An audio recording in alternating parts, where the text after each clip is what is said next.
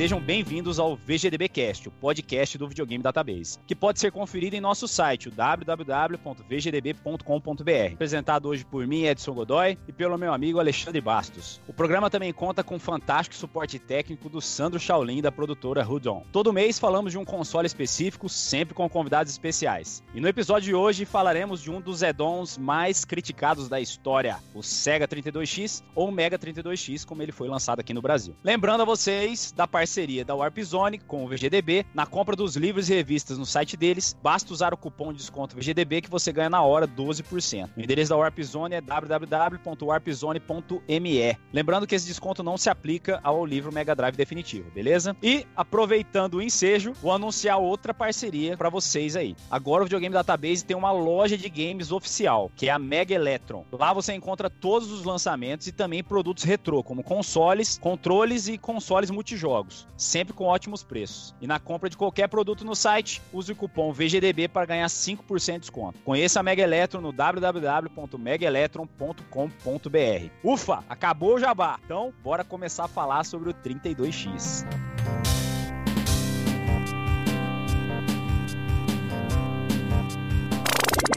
Produção e edição realizada pela Hood On, produção audiovisual.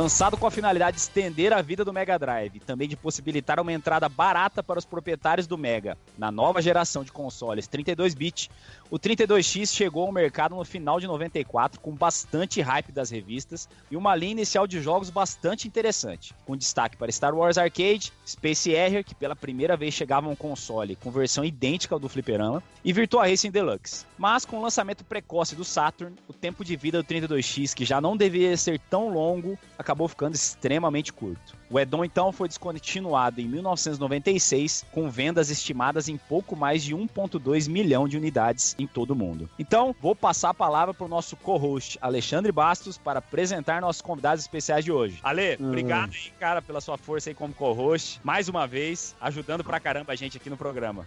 Embora o Sui seja melhor co-host que a Ale, né? Há controvérsias, há é, controvérsias. É, é, queria agradecer mais uma vez a oportunidade de estar aí participando, ajudando. Convidar o pessoal para curtir a página do Retro Games Rádio Paraíba e o Clube 16 Bits do Pedrux, né? E tá também com uma série de vídeos lá de um amigo Alisson que foi pro Japão e fez vários vídeos de caçada games no Japão. Tá muito legal. Um vídeo que saiu do Clube 16 Bits foi a cobertura do lançamento do Mega Drive definitivo da Warp Zone. Também material fora de série. Os nossos convidados de hoje são Mikael XBR, chegou ao projeto Videogame Database por ser entusiasta do Aid-On da SEGA que vamos falar hoje. E faz parte da equipe do VGDB atualmente. Temos também o Elder Borges, integrante do núcleo da comunidade Mega Drive e participante ativo de vários grupos de games. Quando chegou ao VGDB, reconheceu o objetivo maior do projeto, a informação, que deve ser uma chama acesa na memória de todos que jogam. Show de bola, valeu Ale. Elder, boa noite, seja bem-vindo ao VGDB no ar e ao VGDB Cast. Primeiramente, uma boa noite, né? A você, Godoy, pelo convite, né? Ao Ale, Mimi, né? Mikael, grande Mikael, né? O Shaolin desenvolvendo todo esse background pra gente aí. Me sinto honrado, né? Por participar, igual o Ale acabou de falar. É, venho aqui, na verdade, representando um grupo também que é a CMD. Então fico muito feliz de poder é, dar uma informação, né? Ou parte dela, né? Porque hoje em dia é tão difícil a gente obter 100%, né? Tudo é muito obscuro nesse tempo que a gente vive. Visitem né, o VGDB para se inteirar das informações sobre o sistema em si, né? E procurem também, né, o pessoal da comunidade Mega Drive. Nós estamos no Facebook, no YouTube, né, no Mega Tubão. Só procurar a gente lá que com certeza vocês vão gostar. Isso aí, show de bola. Helder, tem um pedido para você no, no chat interno aí, cara. Ah! Manda. É que tá pedindo para falar, para que eu fale o outstanding do Shao Kahn. Eu vou falar. Outstanding. Sensacional. Essa voz de veludo tem muitas surpresas, rapaziada. Essa voz e muito mais você escuta lá no, no grupo do WhatsApp, do WhatsApp do VGDB, né? Essa voz é o bimbo, tem muita coisa legal lá rolando. Valeu, Elder. Elder e sua famosa voz de veludo veio somar aqui ao VGDB hoje. Valeu, mestre. Boa noite, Valeu. Mikael. Seja bem-vindo mais uma vez ao nosso programa aí. Retornando, né, depois da participação no, no, episódio dos arcades. Boa noite aí, galera. Prazer estar de volta. Show de bola. Mimi sempre sucinto. Sempre quando não tá falando de algum console, ele é sucinto. Quando começa a falar de um console, ele deslancha. Então vamos lá. Mimi, fala pra nós como o 32X entrou na sua vida. Ô, louco. Olha, meu primeiro console foi o Mega, né? Então já era tipo cega na veia, né? Então quando lançou o 32X, fiquei doido pra né, adquirir. Mas é impossível comprar na época, né? Eu, consegui, é, eu começava a comprar consoles antigos, né? Que eu, com o tempo que eu consegui, né? O NES, né? O Atari, foi tudo depois do Mega. E aí eu tive a oportunidade no Mercado Livre, bem, não lembro que, que época que foi, mas eu sei que eu paguei 80 reais num completo, na caixa, perfeito, mas eu tinha que pagar com cheque da minha mãe. Aí eu peguei o endereço do cara, eu fui. Eu morava em São Bernardo. Fui em São Paulo, com cheque na mão, na casa do cara, entrei, um chiqueiro lugar. O cara, tipo, console no chão, galinha em cima do sofá, cara, era um, um lugar imundo. E aí o cara me tira a caixa assim, linda do 32X assim. Eu dou um cheque de 80 contos para ele e fui feliz para casa. E eu não lembro se isso aí foi em 97, 98. Mas cara, nessa época 32X era ninguém queria, né? Não, era vendida era preço de banana. Você achava em loja de eletrônica assim, empilhado em lugares que descartavam de lojas de brinquedo, que fechavam naquela época. Aí parecia tudo que é canto.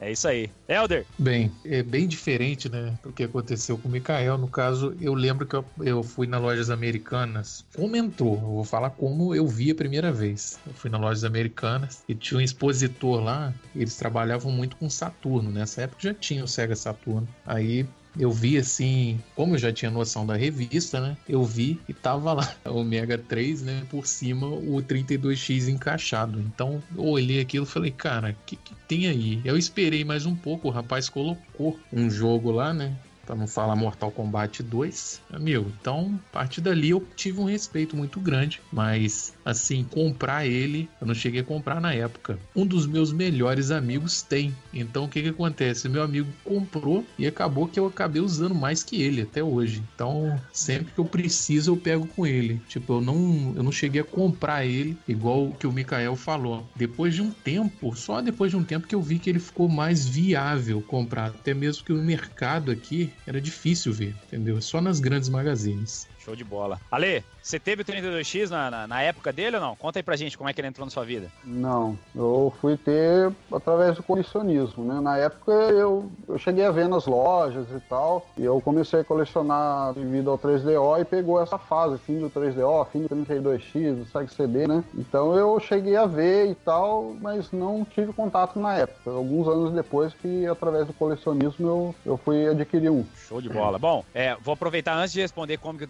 32X entrou na minha vida, vou fazer uma indicação também de uma matéria sobre o 32X que eu e o Mimi, o Mikael, a gente fez para a revista Jogo Velho. Saiu na edição número 3. Então, dá uma olhada lá no site da Jogo Velho que vai estar tá essa matéria do VGDB aí sobre o 32X. Na época do 32X, que ele, que ele tava para ser lançado, as revistas falavam muito sobre ele. E eu caí no, no hype do 32X. Eu tinha um Mega, tinha um Sega CD e achei que de fato, é, incluindo o 32X na, na jogada aí, ia ser uma combinação boa que ia me suprir em termos de videogame de nova geração, digamos assim, né? E assim que ele foi lançado, eu fui no Paraguai, comprei um 32X junto com o Night Trap, que foi um dos jogos, um dos primeiros jogos que saíram para ele. E, putz, gostei pra caramba do Night Trap. Quando voltei pra minha cidade natal, para Campo Grande, fui no Extra, que tem ainda em Campo Grande, comprei Star Wars Arcade da Tectoy. Fiquei só com esses dois jogos aí por um bom tempo. Eu tava começando a entrar em negócio de vestibular tal, acabei perdendo um pouco de. deixando um pouco de lado os videogames. Aí nisso, um amigo meu, eu já contei essa história em outros programas aí, mas vou, vou repetir aqui porque tem a ver com 32X. Um grande amigo meu pediu emprestado o meu 32X com o Mega com o Sega CD. E aí ele emprestou o 3DO dele para mim. O que que aconteceu? Roubaram a casa dele, levaram o meu Megazord, levaram os jogos que eu tinha, enfim,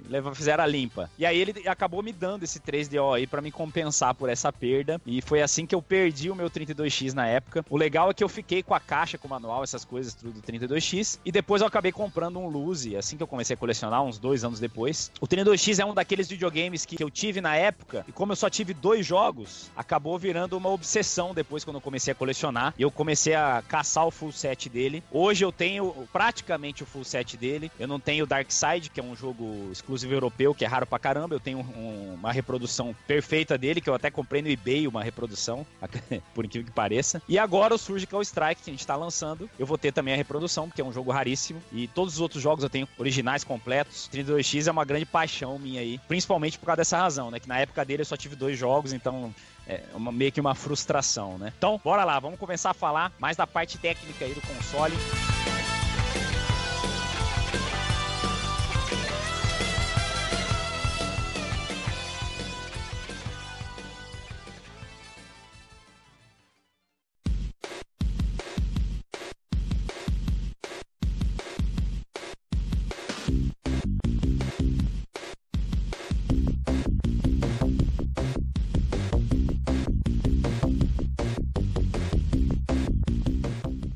Começou a história de desenvolvimento do 32X, que é um capítulo bem interessante da história da SEGA, inclusive, né? O problema das histórias é, são as milhares de versões que revistas vão falando e tudo, né? É, eu me baseio bastante nos livros que o pessoal lança hoje em dia, tudo na internet, mas eu, eu li na época, era tudo livro, né? E aí o que falavam na época é que o, o presidente da, da SEGA do Japão, né, queria combater os consoles que estavam saindo, o Jaguar, 3DO, fazer um console novo, né? Mas era um Mega Drive, assim, com mais potência. E aí fizeram o projeto Marte, né? E aí mandaram os engenheiros para América do Norte trabalhar né, com a Sega of America, e trabalhar com o engenheiro é, da Sega of America, que era o engenheiro-chefe lá, o, era o Joe Miller, né? E o Joe Miller barrou, falou: não, novo console não vai rolar. Então vamos fazer um ADD-ON. Então por isso que a Sega of America, né? O Joe Miller é considerado o pai do 32X, né? Porque ele que ele que teve essa ideia. E os argumentos dele era que sairia por, em vez de lançar um console novo, o ADD-ON deixaria 80 dólares mais barato, né, por unidade. Tinha uma base criada já, né, muito grande, então não teria como fazer uma, né, já tinha base criada, já ia poder só fazer esse upgrade. E basicamente era isso, assim, né, uma ideia dele. Depois se arrependeu, né? Falou que o erro de tentar economizar ali foi a maior cagada, que o 32X, né, por mais poderoso que fosse, assim, né, ele foi barrado o lançamento da própria Sega do Japão, o PlayStation e tudo mais. Né? Engraçado que falei que eu caí no hype do 32X, né? Das revistas e tal. Uma das principais razões que me fez comprar o 32X na época foi exatamente o preço, que ele era bem mais barato que os outros consoles estavam surgindo. Sim. É, 150 dólares, em comparação aos demais, era metade do preço, dependendo. Então, essa foi uma das principais razões de sedução do 32X comigo, além de alguns outros fatores, como o Star Wars Arcade, por exemplo, que eu sou fissurado em Star Wars, e naquela época o que tinha Star Wars eu queria ter, entendeu? Mas fala aí, Elder, quer complementar aí um pouco mais sobre a história aí que o Mikael falou pra gente? Olha, o Mikael foi incisivo, né? Como sempre. É, a vontade que eles tinham, né, de fazer uma competição era muito grande. E até mesmo para poder está dentro dessa, eh, dessa sintonia no mercado. E a gente sabe que além de, além da, vamos colocar assim, da Panasonic e da Atari, né, que é 3DO e Jaguar, também tinha os problemas dos features que a Nintendo estava lançando separadamente, que era o Super FX. Isso aí causava um desconforto muito grande no pessoal da produção que desenvolvia os games, né? Porque se você pega um Star Fox, esses games eles eram colocados assim, ah, é um jogo 16 bit, mas tem um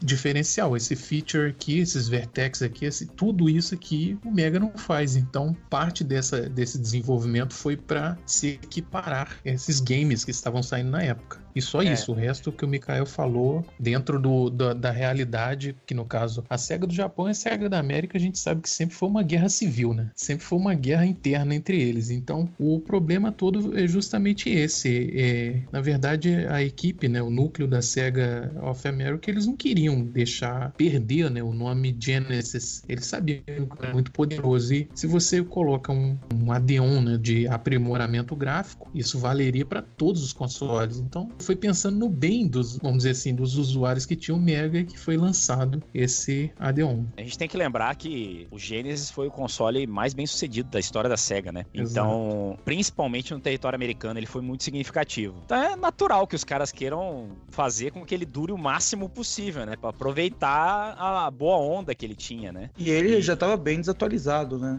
Era uhum. antigo. É, ele era um console extremamente datado já, né? Bom, se a gente for analisar, gente, eu acho que não existe, por exceção da NEC, né? Com o TurboGrafx e o PC Engine que teve essa adição do CD, acho que não tem nenhum console que teve tanto esse prolongamento, né? Teve essa extensão de vida, igual que aconteceu no, no Mega Drive. Com certeza, com certeza. Ele provavelmente, com provavelmente não, acho que dá pra gente cravar que ele foi o console mais. É. Foi colocado, como é que fala? Life support, né? É, Quando life support, isso aí. O paciente tá morrendo lá, os caras vão colocando os, os equipamentos para manter a vida dele. É bem, é bem por aí. Ale, se você quiser intervir aí, cara, se tiver alguma informação interessante para falar pra gente, pode, pode mandar bala aí, não se, se acanha não. Se vocês acham que se a SEGA tivesse deixado o Mega com os Raid 11, o 32X, o Sega CD, por conta da SEGA of America, se, se teria dado certo. Ah, basicamente foi feito isso porque em, foi em janeiro de 94 que o presidente quis fazer esse novo console, tanto que gerou boatos de que sairia um console, outros projetos, outros planetas. E aí acabou indo para Sega of America, que lá eles falaram: o meu mercado é diferente do seu. Foi, foi já bem no auge da, dessa guerra entre Sega of America e o Japão, porque falou: aqui meu mercado é diferente, nós vendemos tipo 10 milhões aqui e no Japão né, tá perdendo feio, né? Então, é, em 93 e 94, o Mega tava ainda competindo pau a pau com o Super Nintendo, né? Mesmo sido lançado em 89 nos Estados Unidos, né? O Super Nintendo nessa época tava, começou a crescer por causa do Donkey Kong, né? Que eles estavam anunciando e aí eles tinham que fazer alguma coisa. Então eles iam lançar um upgrade aí, na verdade um console novo e a Sega of America resolveu fazer o ADD-ON, né? É, basicamente foi a Sega of America que manteve isso, né? O Sega CD é, é que assim, os engenheiros japoneses iam para fazer, né? Eles que eram os criadores, mas a decisão, né? Quem direcionava os engenheiros foi a Sega of America mesmo. E Caio, mandou bem, cara. É isso aí, cara. Porque, não, é, não, é, na verdade, o que que acontece? A gente sabe que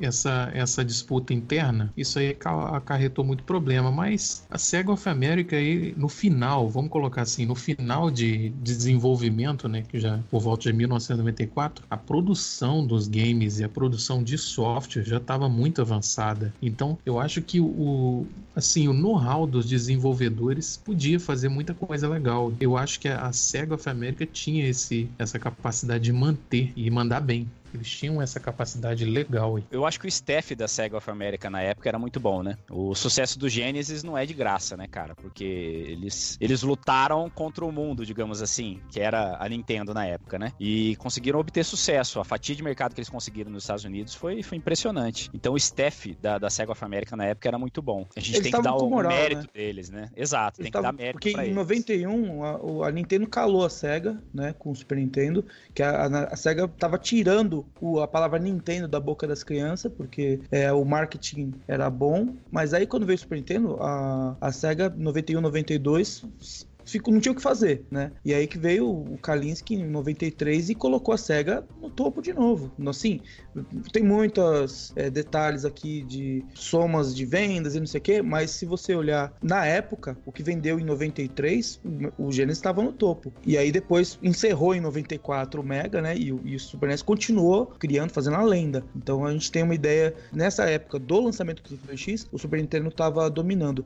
Especificamente nesse período, a Sega of America conseguiu ter moral para responder à SEGA do Japão exatamente porque eles colocaram o Mega, tipo, topo de vendas, né? Então eles conseguiam argumentar o que não acontecia antes, né? Eles tinham que só ficar quieto e nada mais. É, eu acho que o, o principal aí da, da, força do Super Nintendo é como você já mencionou, o Donkey Kong Country, né? Eu lembro que nas revistas se falava muito sobre isso. Elas falavam que o consumidor pensava o seguinte: para que, que eu vou comprar um console de nova geração? No caso aí eles estavam se referindo ao Jaguar e ao 3DO, se tem a mesma qualidade da nova geração no que ele já tem, no caso o Super Nintendo com Donkey Kong Country, né? Que eles achavam que, que aqueles gráficos para aquela época realmente era algo sensacional. Aí imagina então o impacto disso no Mega Drive, né? Com certeza deve ter sido devastador, tal, porque o, o Super Nintendo na cabeça de todo mundo na época deu um, deu um salto de qualidade, né? Com o Donkey Kong Country e Killer Instinct também a gente pode colocar no mesmo pacote que utilizava a mesma tecnologia, né? Na época do Donkey Kong já tinha um projeto pronto né? Na verdade foi ao mesmo, quase ao mesmo tempo. Só que o, o lançamento é, do 32X foi por causa desse hype do, do Donkey Kong, com certeza, mas essa ideia que a gente falou no início, lançar um console novo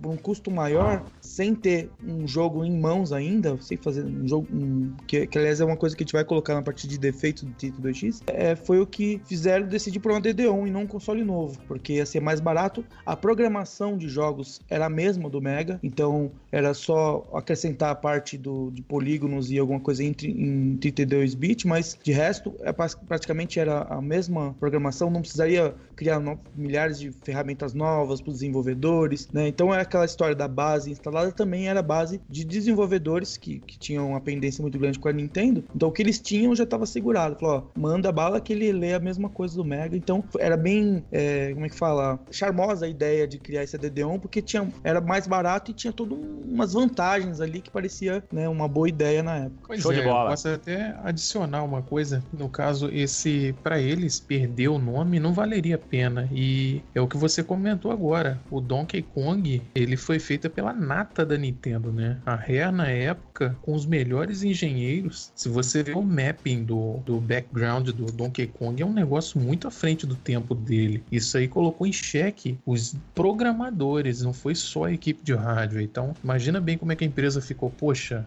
caramba, esse jogo aqui realmente é um negócio que a gente nunca viu igual. Então, foi um paradigma, né? E como o Mikael comentou, eles pensaram, falou, poxa, se não tem um chip especial para desenvolver isso, mérito da equipe, entendeu? Mérito total da equipe. Aí, né, para poder suprir aquele negócio do Super FX, pensaram em vez de fazer um monte de cartuchos com chip especial igual o SVP, né, que a gente lembra, Virtual, Virtual Racing, eles pegaram e falaram, ó, oh, não, vamos montar uma base, que é o Mikael ainda falou, como a programação era a mesma, vamos montar uma base com coisas a mais.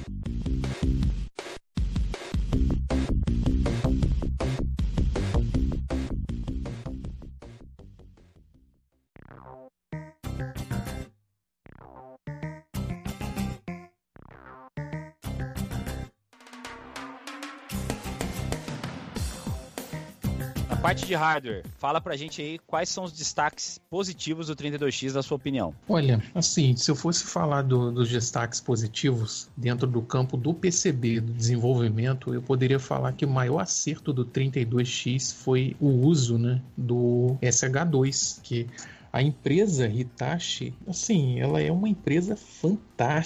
É uma empresa, assim, até hoje continua sendo uma empresa, sabe, visionária. Tudo da Hitachi sempre foi muito além do tempo. E a ideia deles criarem, né, esse dual processor, né, que seria o RISC, era uma coisa muito melhor do que estava na época. Então, como estava vindo o Jaguar, entre aspas, né, até rindo aqui agora, tá vindo o Jaguar, o 3DO, então eles tinham a necessidade de trazer trazer uma coisa nova e trazendo um processador RISC que estava muito à frente da tecnologia CISC, que era do, do Motorola antigo. Então, isso aí foi uma coisa muito bacana, foi uma ideia visionária. Porque se você for analisar o SH2, ele foi uma produção, uma litografia desenvolvida só para essa linha da Seca. Imagina, vamos dizer assim, o primor dessa produção. Então, você vê, junto com ele tinha esse desenvolvimento da VDP integrada, que era muito bom, sabe? Um desenvolvimento fantástico. Aí você vê que eles trouxeram aqueles games antigos, né? Que tinham o super escalonamento, deixa eu ver mais o que, né? Distanciamento, a questão do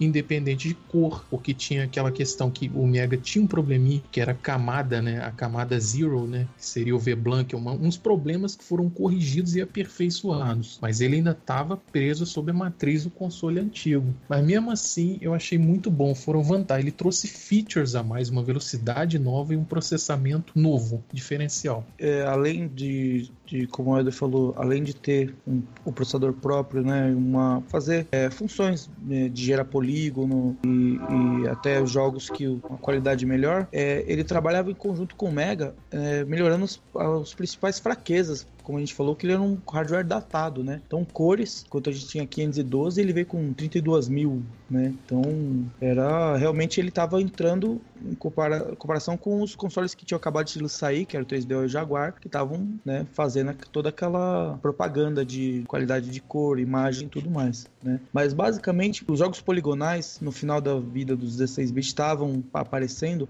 não só com o chip FX, mas principalmente do Mega, que tinha uma, uma capacidade de processador central um pouco maior. Ele tinha muitos jogos bem que hoje em dia são horrorosos, assim, dão só saudosismo, né? Aqueles jogos de, de avião, de helicóptero, tudo, tanque, né? Da Electronic Arts, que fazia jogos poligonais, né? Então estavam nessa, nessa vibe, né? Então, com esses processadores novos, especificamente um processador para gerar polígono ali, né, já era um grande upgrade. Mas basicamente era aumentar a qualidade do som, cores, né? Então era um, realmente um grande upgrade, mas assim, o, é, trabalhando em conjunto com o Mega, realmente com o DD1. Ele pegava alguma, o que o Mega fazia, juntava com o 32X fazia, né? E saía por todo o potencial que ele podia gerar, né? Agora vamos falar da, da parte ruim, né? Problema de hardware 32X. Mikael, tinha problema de hardware? Uh, ao mesmo tempo ele era, ele melhorava o Mega, ele ainda carregava os problemas do Mega, porque ele não era um console novo, né?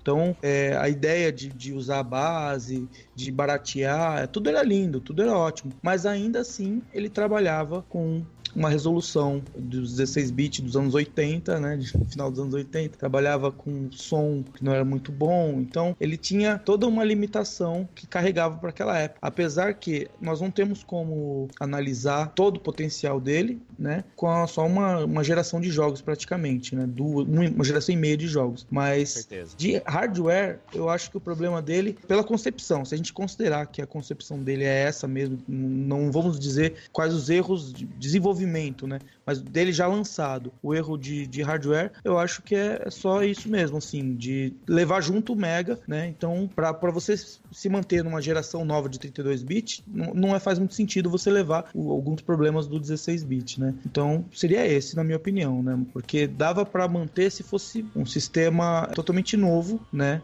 Para poder combater com, com as gerações futuras. Então é aquela como você falou logo na introdução. Parece que é uma visão curta, né, para trabalhar um período assim, de um, dois anos, né, e ainda foi encurtado mais ainda com os lançamentos de consoles reais que diziam reais 32 bits, né. Eu acho o seguinte, é o que o Mikael falou, como se fosse, eu vou tentar adequar isso no pensamento. É você realmente você desenvolver uma tecnologia superpondo uma outra tecnologia, né, para porque como a gente mesmo fala, é um de aprimoramento gráfico mas esse aprimoramento não é uma, um desenvolvimento, né? Então ele tem o dump, né? Ele precisa daquele dumpzinho, ele precisa daquele uso integrado da VDP. Então é o que o Mikael falou exatamente. Você tem esse decréscimo, né? esse, esse ônus, vamos falar assim, esse ônus, que é o bônus de alguma coisa, e o ônus também do rádio antigo, que ele dependia demais né, de determinadas coisas que tinham no, no Gênesis ali para alimentação e tal.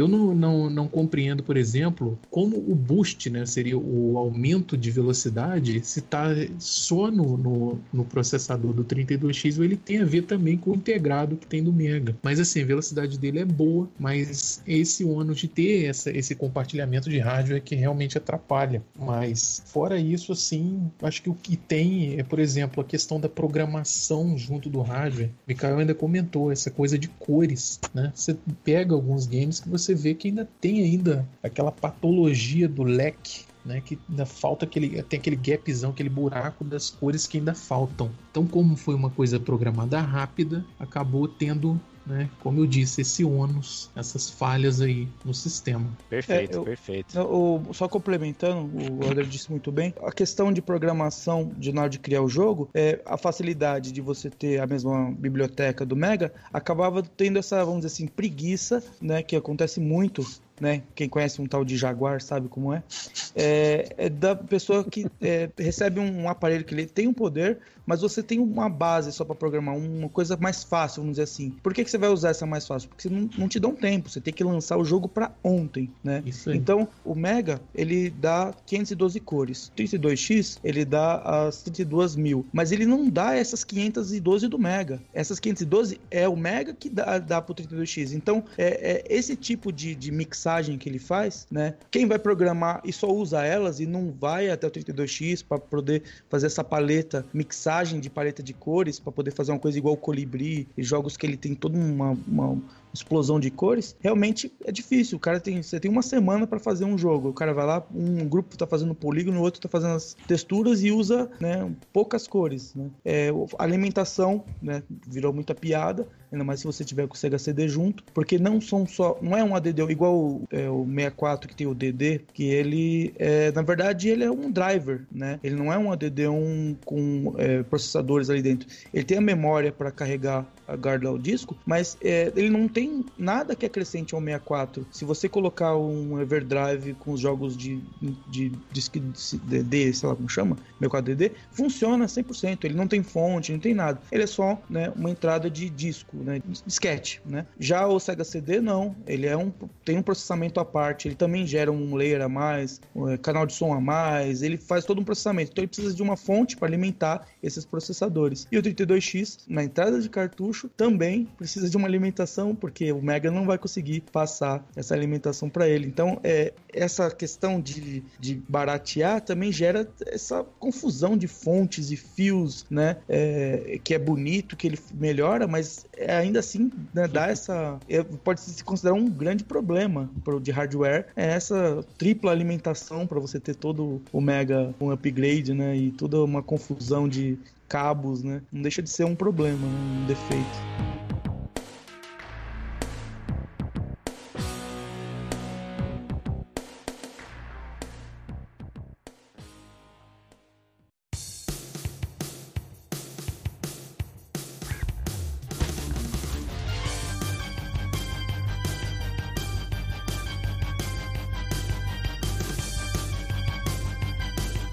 Seriam os defeitos físicos, não é exatamente do hardware, mas dá pra gente encaixar aí né, no toque. É, os defeitos físicos, se quebra fácil, a dificuldade de manutenção do, do 32X.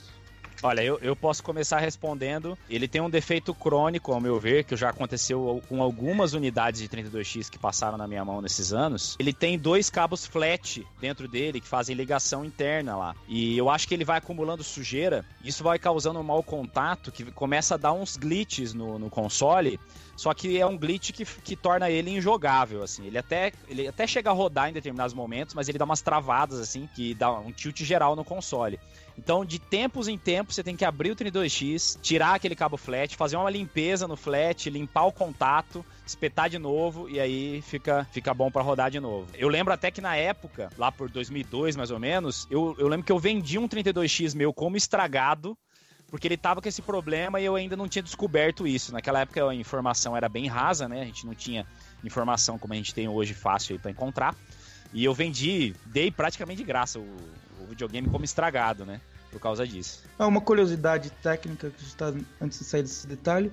O contrato da Sega com a Itachi, que para todos os projetos a partir de então foi com a Itachi, é, o Mega, inclusive os Mega, o Genesis 2, o Mega 2 japonês, é, dessa época que foi na época que foi feito o contrato para fazer o projeto Mars, né, e depois o Saturno, é, os Mega Drive saíram com o processador Motorola da Itachi, no caso não é Motorola, é o Itachi 68K.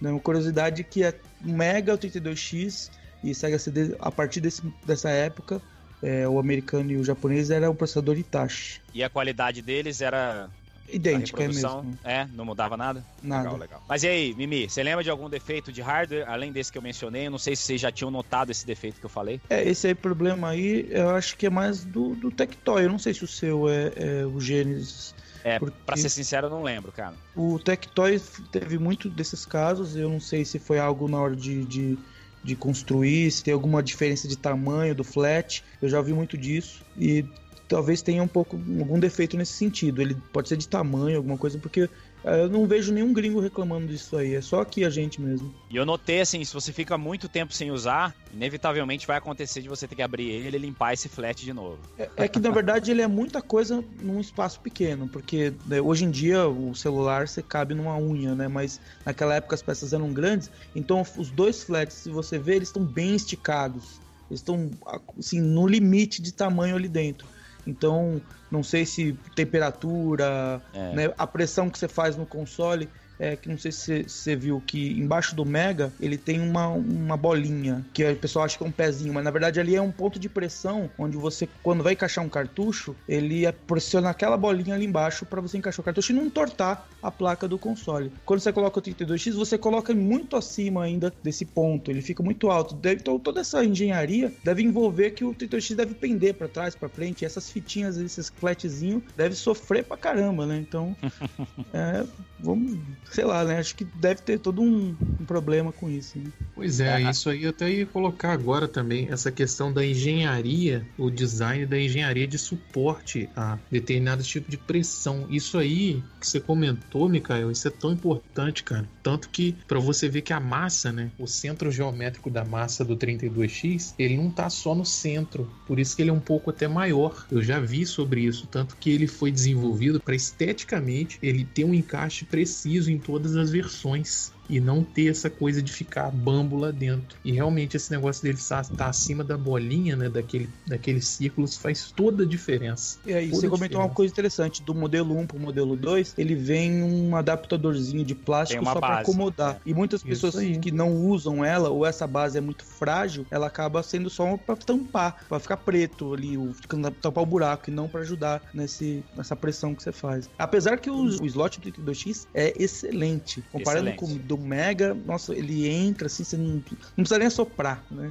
Entra suave. Salvo engano, foi o Dinosaurs 4, que tá no, no chat, que mencionou ah, aquelas plaquinhas de metal que vinham junto com o 32X para fazer a instalação. É, vocês uhum. sabem dizer exatamente para que servia isso? Sim, RF. RF é onda de rádio, cria todo um problema de perda de sinal e interferência. Então, se você olhar consoles que tem RF, ele é todo blindado, tem metal em cima, metal embaixo, metal ponto. E aí a entrada do, do, do Sega CD tem que blindar também, tem duas plaquinhas, uma em cima e embaixo. E o 32X, com que o Mega tem RF, também tem uma. Pode sempre tampar o slot, para não interferir com o jogo, tem essas partes de metal em frente e atrás. É isso aí, o que o Mikael falou, isso é bem similar ao conceito das placas de ferrite, aqueles anéis que vêm geralmente o ferrite que vem no, cabo para evitar esse tipo de interferência, entendeu? Isso aí é uma coisa mais para não, não, perder aquela experience do jogador. Né? Isso é muito importante. Ah, tem uma curiosidade também. O primeira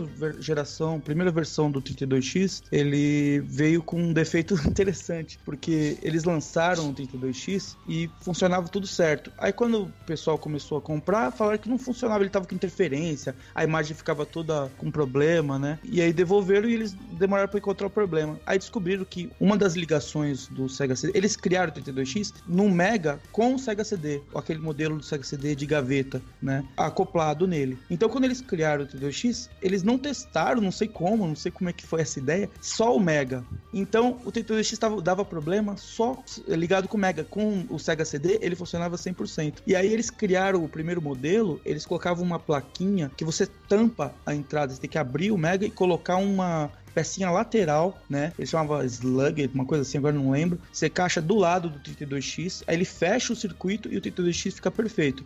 E aí a, a versão 1.2 ou 0. alguma coisa já consertou isso e não via mais essa pecinha. Se você procurar essa pecinha é até um pouco rara, por aí você ele dá, uma, dá um design bonitinho no, no Mega, no, no ele, slot. Ele veio com o 32X que eu comprei no Paraguai. É, a primeira versão, hein? Parabéns. E, e, vou, e vou te falar que não, não usava para nada. Parabéns, mas os caras roubaram, né? eu fiquei só com a caixa e com esse, esse adaptadorzinho eu fiquei também. ah, bom, então, então você só tem ele para nada mesmo. Beleza, manda bala aí, Ale. O 32X realmente transformava o Mega Drive em, em 32 bits? Eu acho que esse assunto é perfeito pro Mimi. Ô, louco. Não, o, o, é, assim, essa história de beat. Ó, é, bom, a gente vai começar a falar de beat, então peraí. Quatro horas de live agora. Vai longe. É, ah, não. É, essa história de beat não existe, gente. Não tem geração. A geração é geração de data de lançamento do console. Esse negócio de bit é marketing, tá? Todos os consoles, o Mega tem 8 bit, tem 16 bit e com o 32X ele tem 32 bit e trabalha tudo ao mesmo tempo. Ele não muda uma coisa ou outra. Então ele gera um som em 8 bit, ele gera uh, processamento, uns layers de instrução na tela em 16, cores em 16, barramento em 16. Aí veio o 32X, ele tem polígonos em 32, né? Canais de som em 16, é toda uma mesclada assim, né? Eles pegam o número mais alto e fala que é uma que aquilo lá é tantos bits, né? Tem gente que acredita que o Jaguar é 64, você acredita nisso, cara? Que absurdo. Vou falar o que pra esses caras, né? Mas beleza. É, é, essa história de bit é, é marketing, gente. Não tem essa. É, se for assim, o, o, o, próprio Motorola ele trabalha em 16 e 24, ele alterna entre 16 e 24 bits. É, ele é possível programá-lo não no Mega. Você pega o Motorola separado do Mega, você consegue fazer ele trabalhar em 32 bits também. É, é, é a forma que você programa. Isso eu estou falando básico. Quem for é, realmente saber bastante de programação, pode dar uma explicação, mandar eu calar a boca até. Mas eu tô falando nessa história de marketing, essa história de você chamar o console de, de, de geração tantos bits, né? Então, o Mega Drive é a ger quarta geração de consoles lançados, né? Se, se ele tinha 16, 8, 32, isso aí, cara, é maior balela. Eu não consigo concordar com esse negócio de bit aí, não. Eu também tenho até dizer um negócio sobre isso. É, tiveram empresas, né, a Atari, no caso, né, Atari com os felinos, né? Soltando a linha de felinos dela. Olha o que você vai falar, hein? Não, que ela usou a campanha, né? Eu li aqui no. Eu tô vendo no chat aqui, eles usaram a campanha do Do the Math, né? Façam as contas. Quer dizer, eles utilizando esse conceito, claro que muitas pessoas iam cair nesse conceito, porque isso é uma falácia, a gente sabe disso. Isso é uma forma de você modificar, né? Criar o ônus de uma propriedade que não existe. E o que o Mikael falou, né? Mas por verdade, a gente sabe, por exemplo, eu posso dizer, só pelo SH2, né? Só pelo SH SH2, a arquitetura de produção do SH2 já é nativa 32-bit, assim como parte do 3DO também era similar, mas isso aí é uma coisa que a gente tem que analisar muito se você for ver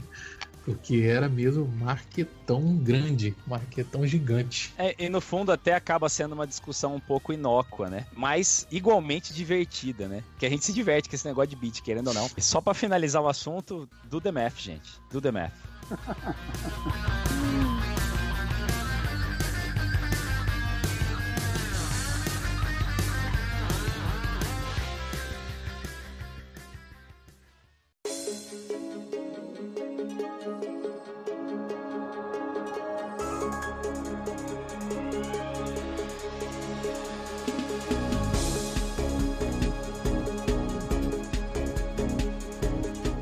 processadores SH2 Itachi usados no 32X eram os mesmos do Saturno? Eram similares, não eram os mesmos, porque ah. a arquitetura de funcionamento ela é diferencial, entendeu? Você, o sistema, por exemplo, o que o Mikael comentou, a gente tinha o ônus que ele falou, que era o ônus de estar conectado ao Mega. Agora, o Saturno, ele era um sistema integrado, então ele, ele precisava de ponto a ponto a tecnologia tinha que estar impecável, né? O cutting edge, né? Que eles chamam. Então ele precisava ter uma arquitetura muito, muito diferente. Então era similar. A produção poderia ser parecida, mas não é necessariamente o mesmo processador. E velocidade também. Isso aí, também. A, gente, a gente comenta do da, dessa carregar o Mega e tudo, né? Como se realmente o Mega fosse um pedaço de lixo atrás. Mas é que a gente comparando ele com os consoles novos que vinham é, a vir, né? Então a gente tá vendo uma visão agora do futuro, né? Mas mas se você comparar ele ao Super Nintendo e o que tinha para trás, porque é um período curto de tempo, se você pensar no, no, no que é hoje, né? É 93, 94, 95 já decretou o fim do console. Início de 94 ao final de 95, dois anos, ele nasceu e morreu. Era o, o a época do auge do Super Nintendo, com Donkey Kong, com Mega Man X, essas coisas. E o 32X dava conta com o Mega de, é, de lidar com o Super Nintendo, né? Só que é, o mundo mudando para essa nova geração, aí o Mega estava atrasando o 32X, vamos dizer assim, né? Se, se, é que eu posso dizer dessa maneira. É, ué, é isso mesmo. No caso, você tá... porque a gente sabe é o que você falou, Micael. A gente sabe que existe, existe uma diferença entre você reciclar, né? Você aprimorar e você já pegar uma coisa pronta. Então, vinha esse ônus. A gente tem que, infelizmente, a gente acaba tendo que colocar isso. Ó. Existe o ônus da velocidade que é por causa disso, disso, disso. Isso aí. Ale, mais uma? Qual era a função do M68K, sendo que ele usava os dois CPUs SH2 da Itachi? Para criar, gerar o jogo. é, vamos dizer assim, o Mega tinha suas funções, né? E o 32X tinha outras funções. É, eles trabalhavam juntos, então é, cada jogo uma coisa. O programador tinha liberdade, é, que é uma coisa que eu estava falando, zo, tô zoando bastante com o Jaguar, mas o Jaguar tem essa mesma ideia. Tem um processador central né, 16 bit e dois processadores é, de gráfico 32 e um monte de processador, tem um de 64, 32, e aí o programador olha toda aquela gama, né, para programar, ele tem que ser bom, né, dominar para fazer alguma coisa sair muito boa dali. O 32X, ele tinha o, as suas funções primárias, vamos dizer assim, ele foi feito para isso, mas é um processador, o programador consegue fazer o que ele quiser, dependendo da capacidade dele e do que ele do que o hardware possibilita. Então, do SDK o, também, né? Sim. Então, você imagina, o Mega vai fazer ah, os principais canais de som, de som ainda é do Mega, né? Então, mesmo ele defasado, ele ainda ia usar muito dos canais de som do Mega. E o 32X colocava mais canais de som. Então, o, o 16-bit tem que trabalhar isso. A GPU do, do Mega tinha que enviar essas informações né, para o 32X. E o Motorola ele podia estar tá fazendo várias funções. Então, vamos usar como exemplo, né? Então, o Mortal Kombat 2. Eu vou tô dando um exemplo sem especificação técnica precisa. Eu tô só falando na, que vem na cabeça assim para dar uma ideia. É, vamos dizer assim, o, o fundo, o 32X cria com todas as cores, e aí o Mega joga os sprites dos personagens, os efeitos e a, os, as as marcações na tela, tipo barra de energia, tempo correndo, né? O 32X joga as vozes, os efeitos sonoros e o fundo todo, todo mais colorido, etc e tal. Ele, então, é, o cabo mix que você tem atrás, que você liga o, Mega no 32X, ele passa todas as informações puras pro 32X e aí ele processa junto com a, a que ele criou, né? E mixa elas para sair do 32X para TV é um, as imagens que a gente vê na tela, né? Então, o Mega tá trabalhando 100% para fazer a parte dele e o 32X recebe ela, melhora, coloca, complementa com todas as cores que ele tem, canais de som. Então, se o programador criar um jogo que ele consegue imaginar o uso de tudo isso, tem as ferramentas para fazer tudo isso, é, dá para criar jogos assim que nós não não dá para imaginar que jogo que tem porque a gente não teve né? Jogo eh, se, se, a gente lembrar os últimos jogos de Mega né? Os últimos jogos do Super Nintendo você não, não tem como comparar com a primeira geração. Você pega a primeira geração de jogos do Mega com a última é sim é absurda né? Não tem não tem como comparar. E Super Nintendo também. Então a gente não tem essa fase dos 32x para falar olha só o que que o 32x podia fazer né? Nós não temos então é, a gente fica só imaginando o que um programador poderia fazer. Então o Mega trabalhava arduamente para acompanhar o 32X, enviando em RGB, em áudio estéreo e tudo que ele podia mandar puro para o 32X trabalhar e mandar mixado né, para a tela. Perfeito. O som do Mega era melhorado com 32X ou ele usava só os novos canais FM? É, ele tem uma melhora, vamos dizer assim, a saída de som do 32X não é só uma questão do, dos processadores e chips, é toda uma conexão renovada, vamos dizer assim. Você tem o Mega, é, até isso é uma coisa para quem trabalha com hardware pode falar melhor, né? Não sei se o Elder tem experiência nisso, mas se você pega um cabo é, melhor, você tem uma qualidade melhor de imagem, de som, né? Então, vamos dizer assim que você coloca, ou manda informação para um hardware mais mais novo, né? Mais recente, com, com parte melhorada. Então, é, só nisso já dá uma melhorada, já deixa a tela mais limpa, mais nítida, mais colorida. Só de fazer isso, de você passar para a TV passando por um, um, hardware mais moderno, né? Agora, é, é o que eu falei sobre a programação. Se o cara quiser fazer o 32X com PSG, ele pode, tá lá, né? Então é, é complicado você pensar sem ter uns jogos usando todo é, o potencial do, do, do aparelho, né? É, basicamente tem os canais, o 32X tem mais canais, né? Tem uma, dá uma, se não me engano, ele tem uma placa de Q-Sound que fala, né? Aquela Isso, o efeito Q-Sound. Q-Sound. Isso. Isso e, aí. e e aí sobe para 12 canais, né? O, Isso, o PCM do DSP aumenta a capacidade.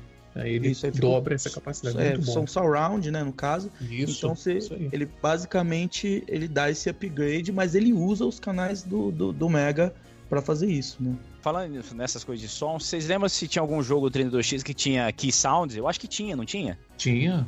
Ué, pra você ter noção, o- alguns, alguns full motion video que foram integrados a ele já tinham esse recurso. Porque é o seguinte, a necessidade de gerar esse, esse som era, era por causa do quê? Por, torna a repetir, por causa da concorrência. Entendeu? A concorrência tinha essa coisa de você usar o PCM. Vamos, vamos traduzir. PCM, o DAC, no caso, era uma feature que esses processadores tinham, principalmente os da Sony, que era de mapeamento sonoro. Então, eles resolveram colocar algo similar. Isso é uma, uma, uma experiência de observação minha, pessoal. Por exemplo, o que estava em voga na época, naquela época de 1993, 94, era CPS-2 da Capcom. né? Já o desenvolvimento da CPS-2. E a CPS-2 ela tinha por chamariz já essa tecnologia do X-Sound. Então, se vocês verem no- nos arcades, vocês vão ver que o Cadillac, o Street, todos eles já estavam, principalmente o Super Street Fighter 2 já tinha esse, essa programação de som. Então, foi necessário que o 32X tivesse esse aprimoramento sonoro também. Por isso que o Mikael falou, pessoal. Vocês, vocês têm que prestar atenção também, quem está ouvindo agora, que foi um aprimoramento gráfico, mas também sonoro. Por isso que tem essa questão da conexão do som integrando o console antigo ali. É isso aí. Uma curiosidade, na verdade, aqui, que o 32X danificaria o Mega Drive.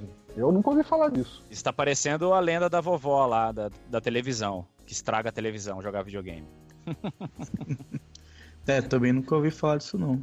Até lembrei de uma situação agora da. Eu não lembro se foi um vídeo, uma- acho que uma matéria que saiu recentemente falando que os Everdrives danificam os videogames, né? Se você for analisar, isso pode até ter um certo sentido, considerando que o Everdrive é uma solução caseira que foi criada aí para utilização com, com os aparelhos. Não é algo oficial, mas me custa acreditar que a Sega fa- faria um add-on para ser utilizado no videogame da Sega que pudesse queimar o videogame da Sega. É, no caso do Everdrive é por causa de voltagem, né? Eles usam peças que não suportam a voltagem e tal, e ou geram uma, uma voltagem maior do que o console aguentaria. Então tem todo um, um problema que é exatamente homebrew, né? Que a gente fala, né? Exato. Agora, imagina se a, a primeira geração de 32X teve algum problema, né, em 94, mas foi logo é, solucionado. Se teve algum, a gente pode nem ter é, ficado sabendo disso, que recolheram, e, e é, mas é coisa, aquela coisa bem rara, né? Igual qualquer console, a primeira leva sempre dá algum problema, e aí quem foi o dono que manteve aquele pode falar que teve que a TV pegou fogo, que o cachorro morreu. Meu, pode falar qualquer coisa. Não significa que o console, todos os consoles têm esse problema, né? Sensacional.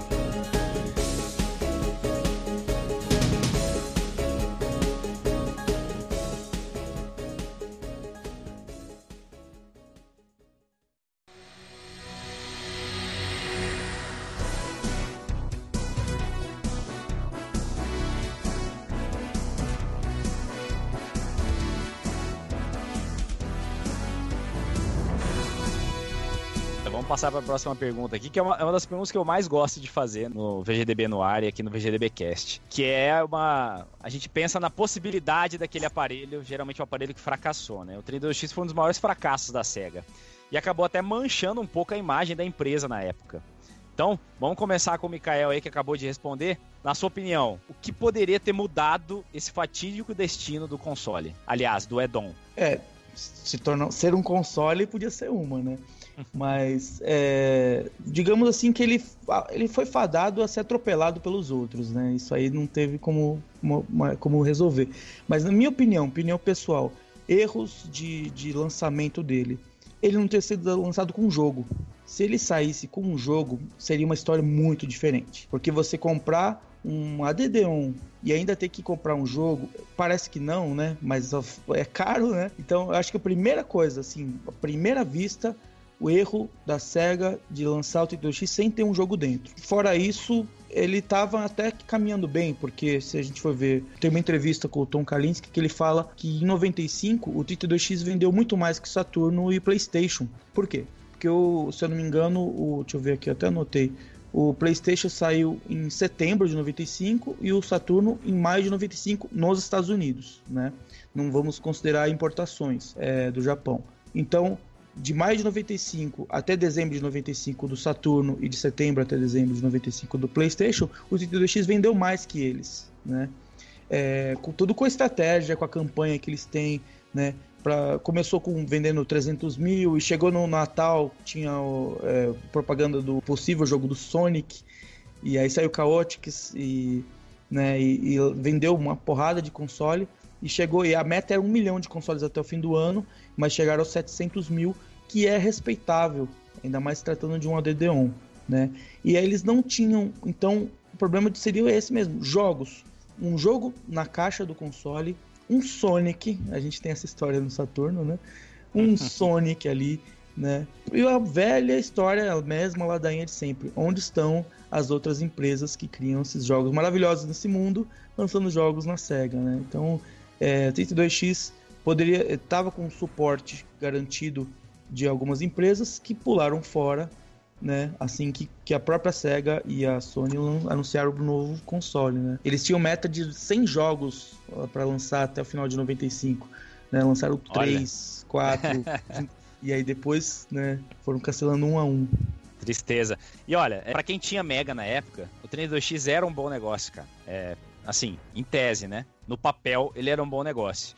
Porque era muito mais barato do que os videogames que estavam sendo lançados. Tinha vários jogos que estavam sendo anunciados por ele que eram bastante interessantes. Então ele era um bom negócio, ele tinha um apelo para vender. E a base instalada do Mega era muito grande, então rolava, né? Eu, eu mesmo caí nessa, né? nesse, nesse conto aí. e, e tava satisfeito, eu tava satisfeito com o 32X. E... Ah, e, e outra, e outra. O, o Virtua Fighters era uma explosão nos arcades, né? Foi uma, uma coisa assim inacreditável. Por mais que hoje a gente olhe o Virtua Fighter parece, tá, parece estar tá em câmera lenta, parece estar tá na lua e tudo aquele quadradão. O arcade do Virtua Fighter entrou no hall da fama de tecnologia. Colocaram um arcade lá em homenagem a essa evolução nos videogames. É, isso com arcade. Então, também no final de 95, uma versão feita pelas mãos do Yu Suzuki ia sair é, por 32X, o que alavancou mais o dobro de vendas só com o Virtua Fighters, que realmente é excelente, na minha opinião, o jogo 32X. Então, se você vê que um jogo consegue vender mais 200 mil, 300 mil é, ADD-ONs, o que, um, o que esses jogos não fariam, esses jogos que não saíram não fariam, entendeu?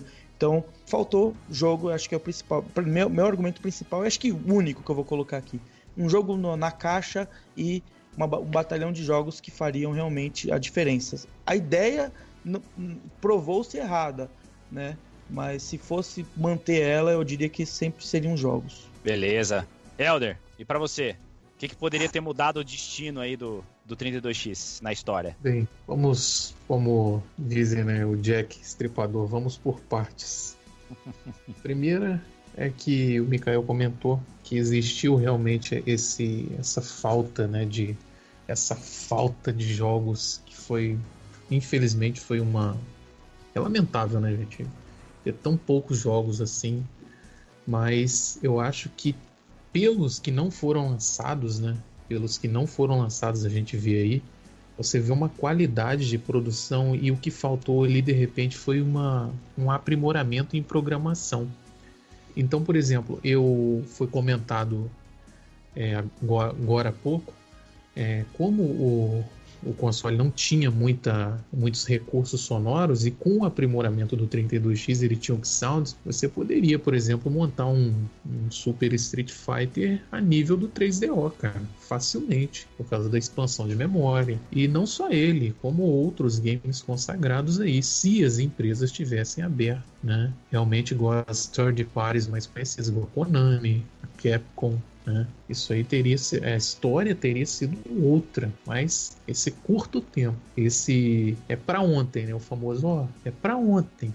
Entendeu? Isso aí acabou atrapalhando tudo, mas ele tinha, ele tinha uma capacidade de desempenho muito bom. Show de bola. Ale, e aí? Tem uma opinião aí do que, que poderia ter salvado o 32X? É, eu, eu acho que é a opinião que a maioria compartilha, né? Um espaçamento maior aí entre o lançamento dele e a vinda do, do Sega Saturno, né? Talvez uma biblioteca maior de jogos, né? Eu acho que isso poderia não, não salvar, mas talvez prolongar a, a vida útil dele, vamos dizer assim. Com certeza, o adiantamento também do lançamento do Saturn, em razão da guerra que, que a SEGA estava começando a travar aí com a Sony, né? Com certeza isso prejudicou demais o 32X. É, esse lance que o Mimi falou, de não ter colocado o jogo junto com o Edon no, logo no lançamento, também prejudicou. Salvo engano, depois eles colocaram, começaram a incluir jogo, né, Mikael? Acho que teve um, bundle que era vendido com Doom, e acho que teve um outro mais, pra, mais pro final da vida dele que vinha com o Virtua Fighter, né? Não? Outubro de 95 saiu o bundle camiseta e cartucho Virtua Fighter, mas é,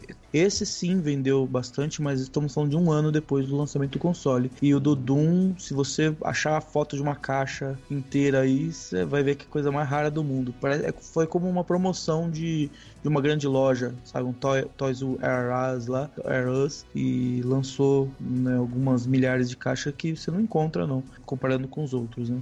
Então, tardio, né? Porque se fosse no lançamento mesmo, se viesse pelo menos Space Harrier, né? Porque o Doom é, foi do lançamento, mas essa versão do, com o Doom foi tipo meses e meses depois. E, e você perde essa janela, né? Você tem uma janela para lançar. E a versão do Doom é um adesivo, né?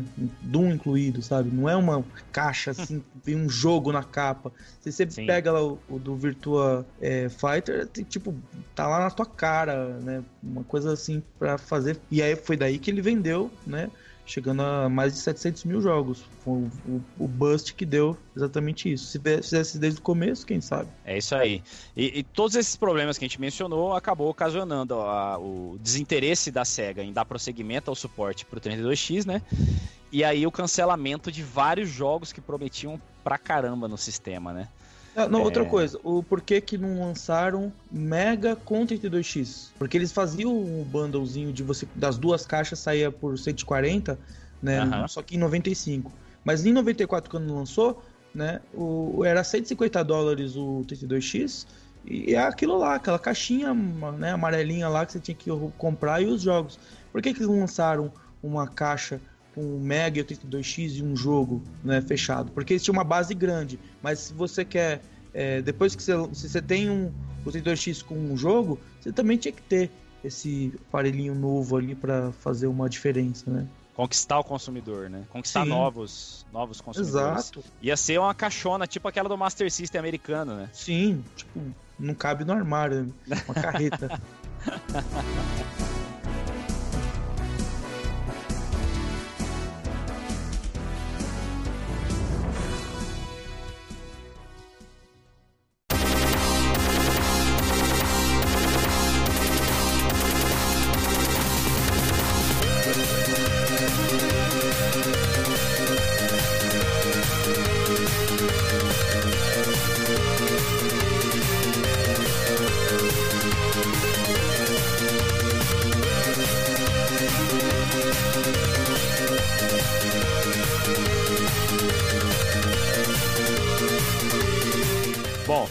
vamos entrar agora na parte dos jogos. Uma parte bem maneira aí pra gente falar. O console tem uma biblioteca pequena, foram lançados 34 jogos em cartucho e 6 em CD, totalizando aí 40 jogos, muito pouco, comparando com outros consoles. Então, bora fazer um top 5 aí dos melhores jogos do 32X. Vamos começar com o Elder. Olha, assim, o primeiro, vocês vão achar assim, que o, prime o primeiro que eu vou comentar é um de luta, foi o primeiro que eu vi numa locadora, que eu pude ver depois que eu vi a primeira vez o 32, eu vi na locadora ele lá, da Tectoy, que é o Cosmic Carnage. Eu achei o jogo muito bom, muito bom porque ele tem um, ele tem um, assim, os personagens, né, a dinâmica, é, todos os membros dos personagens são interdependentes. Você tem efeito de rotação, você tem o tempo todo escalonamento. Durante um golpe você vê que a mão do personagem, é, a axis, né, o eixo de rotação, ele bate junto da hitbox. É uma coisa muito bacana, diferente do, do que você vê atualmente. Depois vem o Blackthorn, né, que o Blackthorn, eu achei o Blackthorn do 32X assim na televisão, quando eu vi no tubão, achei fantástico. Excelente. É, o game é muito bom, né, gente? Se você for pensar o enredo do game, é aquela coisa, né, bem super bem desenvolvida, uma plataforma com aquele, aquele mistério e tal.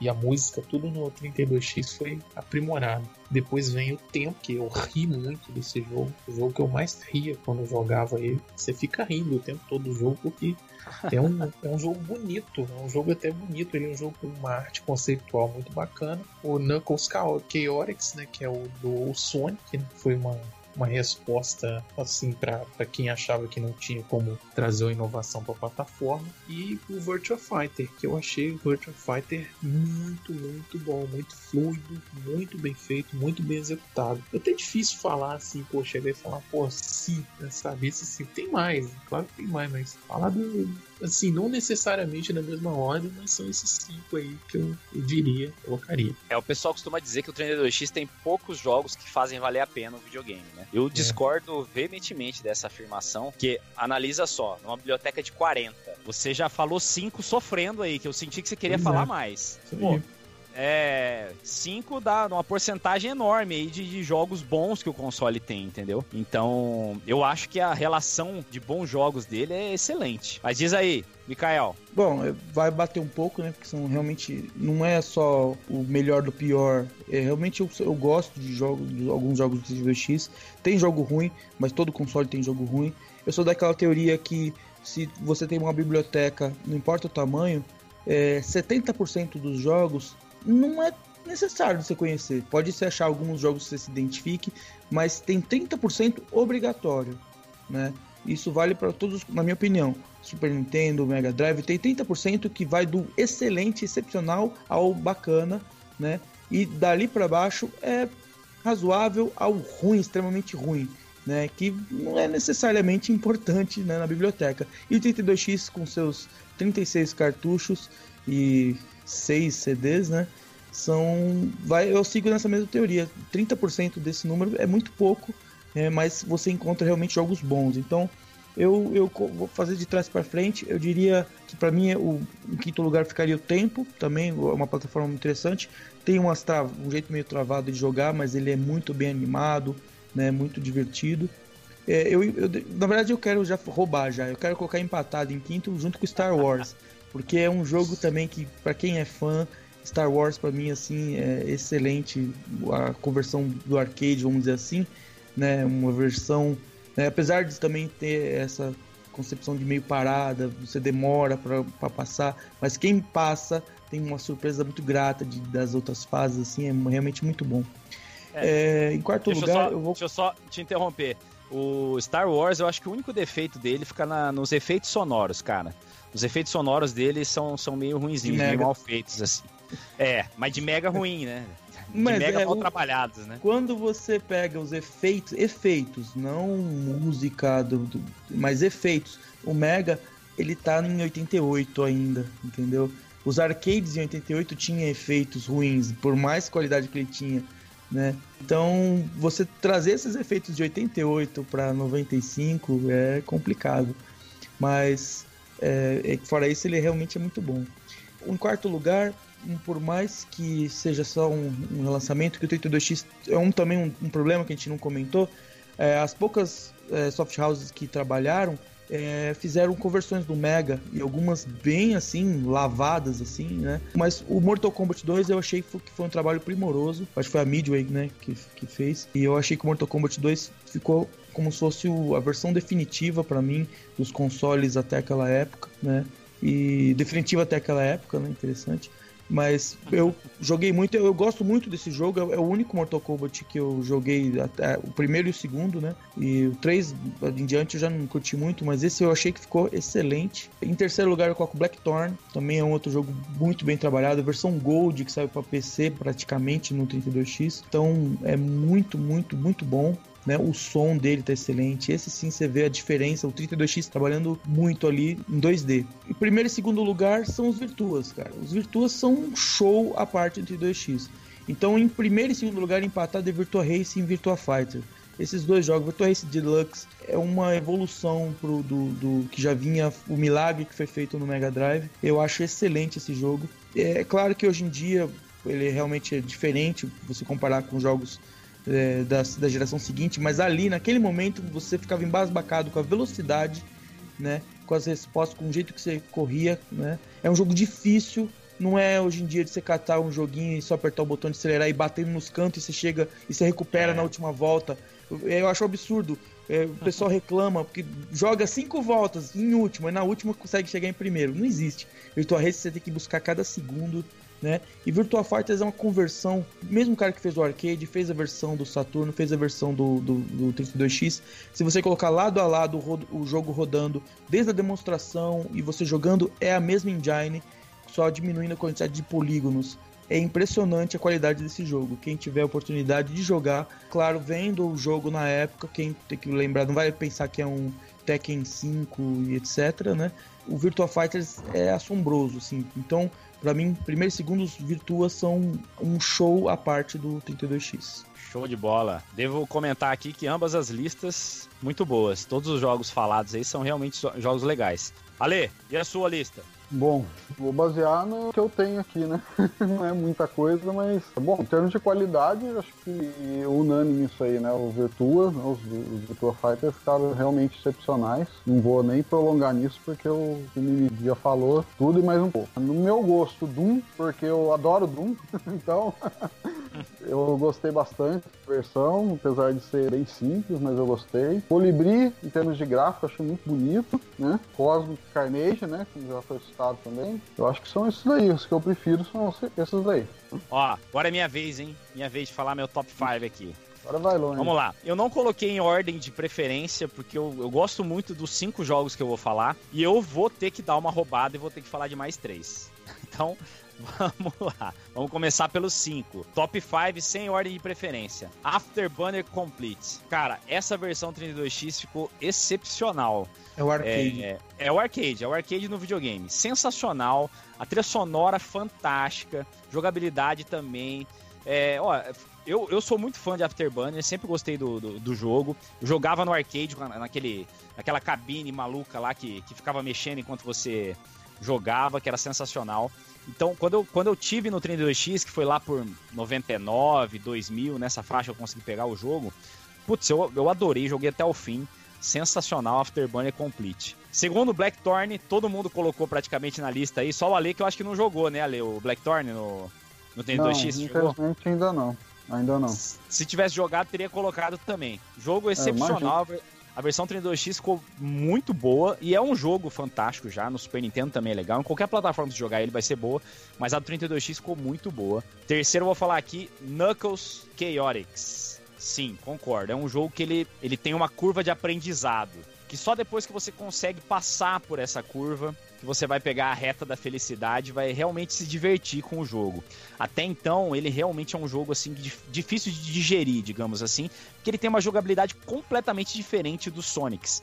Se você pega ele esperando jogar um joguinho do Sonic, você vai se decepcionar. Mas depois que você aprende a jogar, putz, é um jogo fantástico. Os gráficos dele são lindos. Ele, eu considero a qualidade de imagem dele semelhante à do Rayman, por exemplo.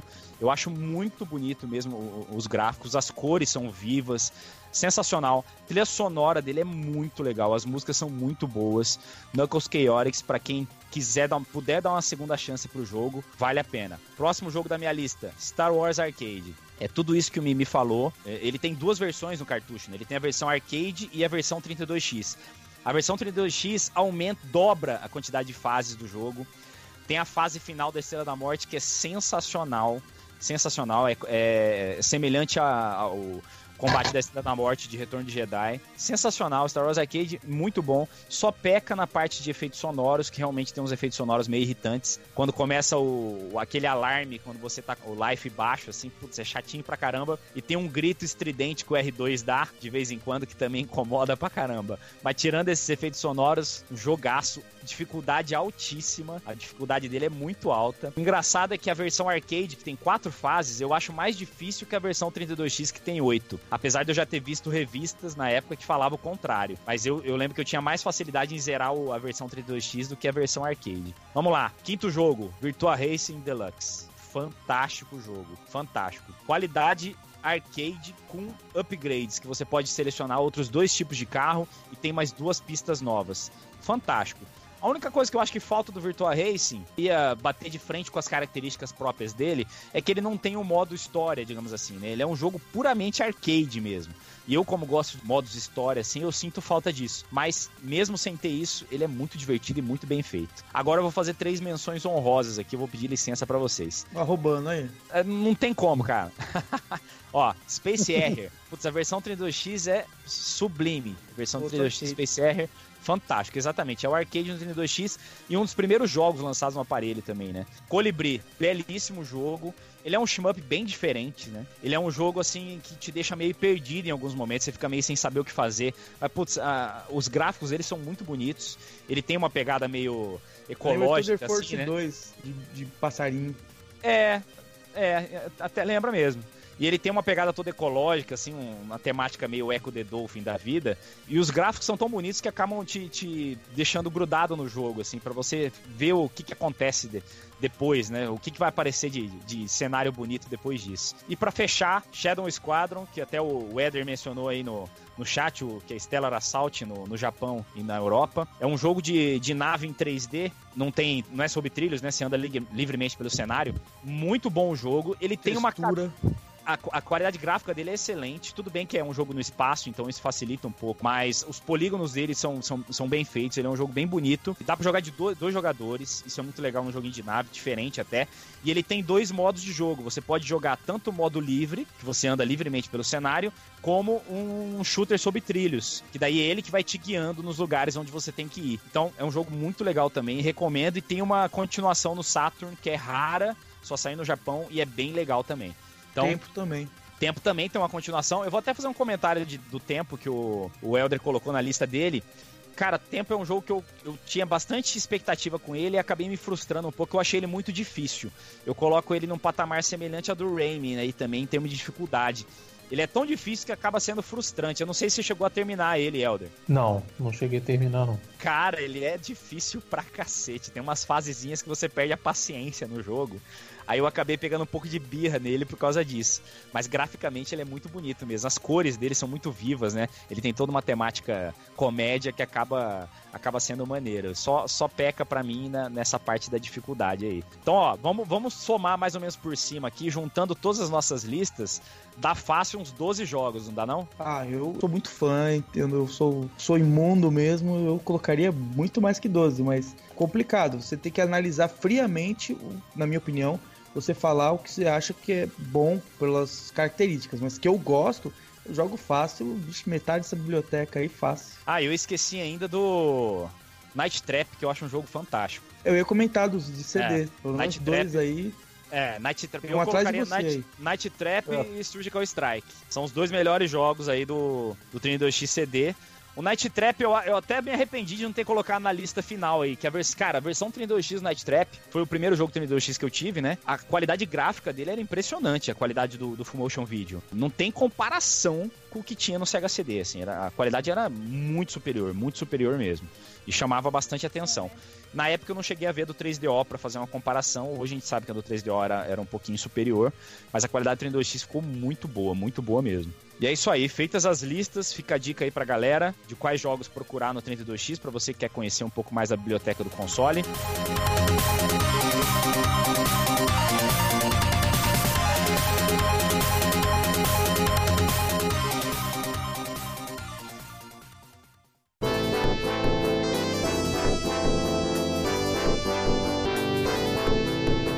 Uma dúvida frequente entre os colecionadores 32X é referente à trava de região do console.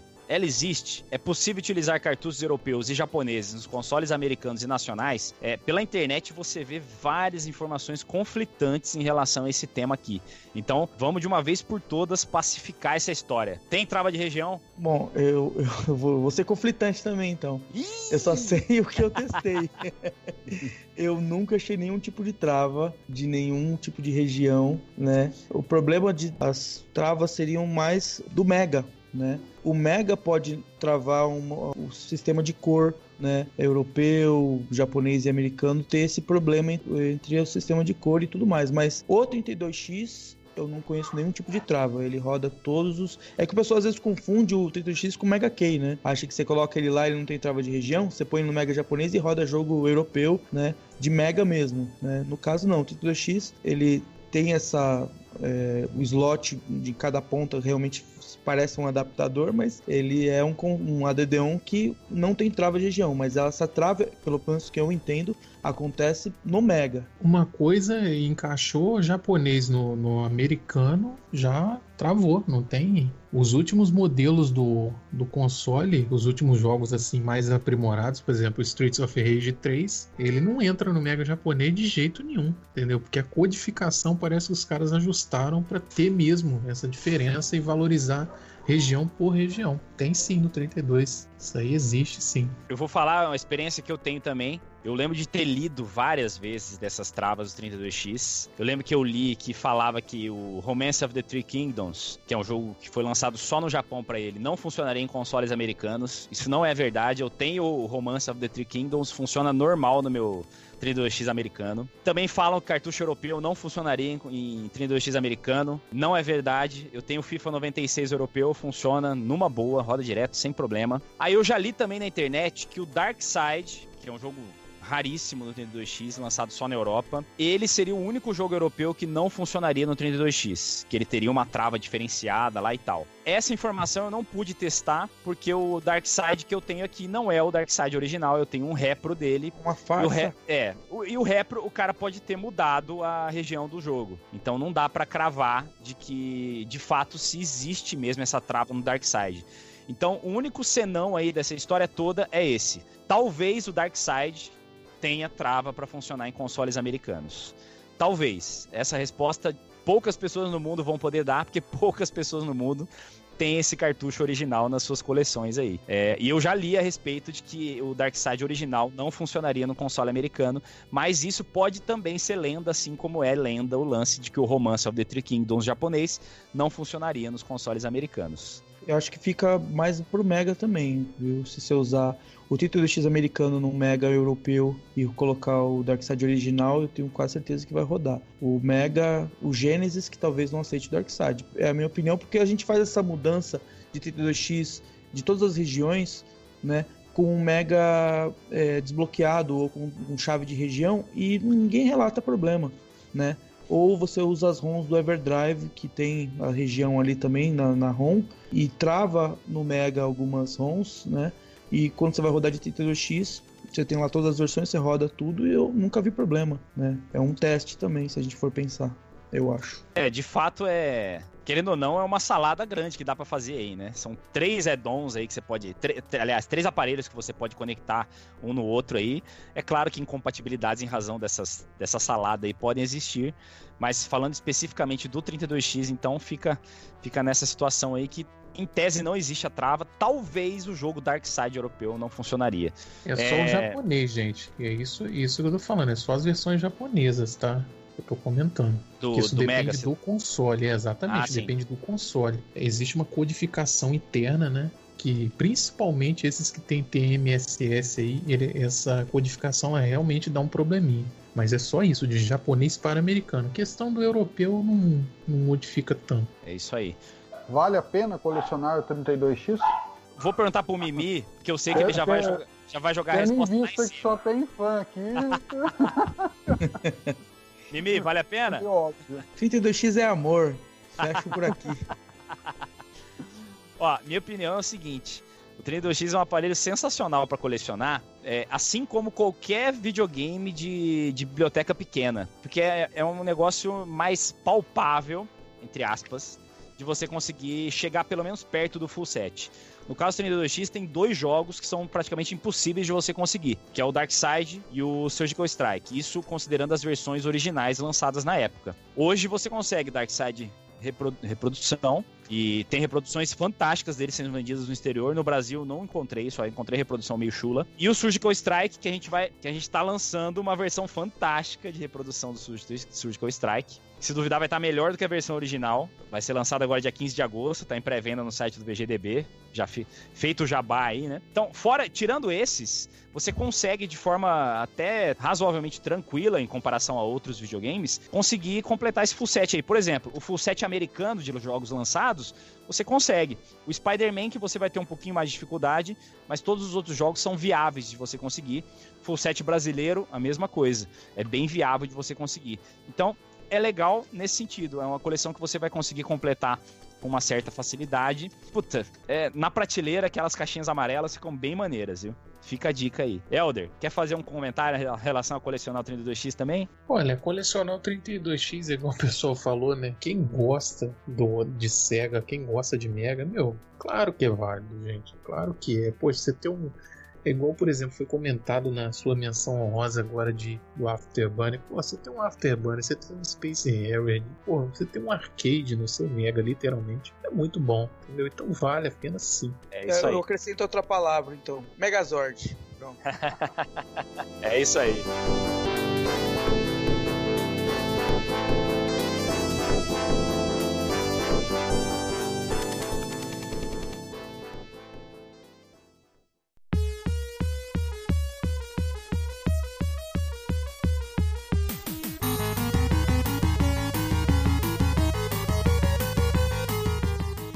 Falar agora sobre o projeto Netune console 32X independente aí, que seria lançado pela SEGA, né? Mikael, fala um pouquinho pra gente sobre esse projeto aí. Ele de fato existiu? A gente tem a SEGA usando os planetas como os nomes dos projetos, né? Então, o 32X era o Marte, né? O Mars. E daí, quando o pessoal viu essa história, né? Porque até então era Mark, né? Mark 1, Mark 2, Mark 4, etc. Aí quando veio a história de planeta, né? A mídia adorou. Então já estavam colocando o planeta até o fim do, do alfabeto aí do planetário.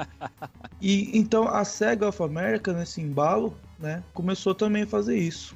Né? Então ela, vocês querem um, o nome do console, então vai ser o Projeto Netuno. Então, inicialmente era isso. A ideia de ter um console é, novo era a ideia original. O Projeto Mars era de um console novo. Ele se transformou no DD1 depois. Então, essa história do Netune é muito contraditória. Para mim, foi é, tipo uma colocação da, da Saga of na, nas revistas, né? Pra meio que buscar informação se era viável ou não. É, foto de protótipo, funcional ou não, é, é, tudo misterioso. Você não vai achar nada disso, porque eles mesmos falaram que ah, de todos os protótipos só temos um funcional. Quem tava falando isso? Ninguém. Não tinha nome das, de ninguém da SEGA nas revistas que tava dando essa informação. Você não vai ver o Miller falando o Kalinski falando, ninguém sobre isso. Então, a veracidade disso é bem é, complicada de, de atestar, né? Mas falando sobre essa, sobre essa história, o, o Netuno seria a junção do Mega e o 32X num console só. Se fosse real, na minha opinião,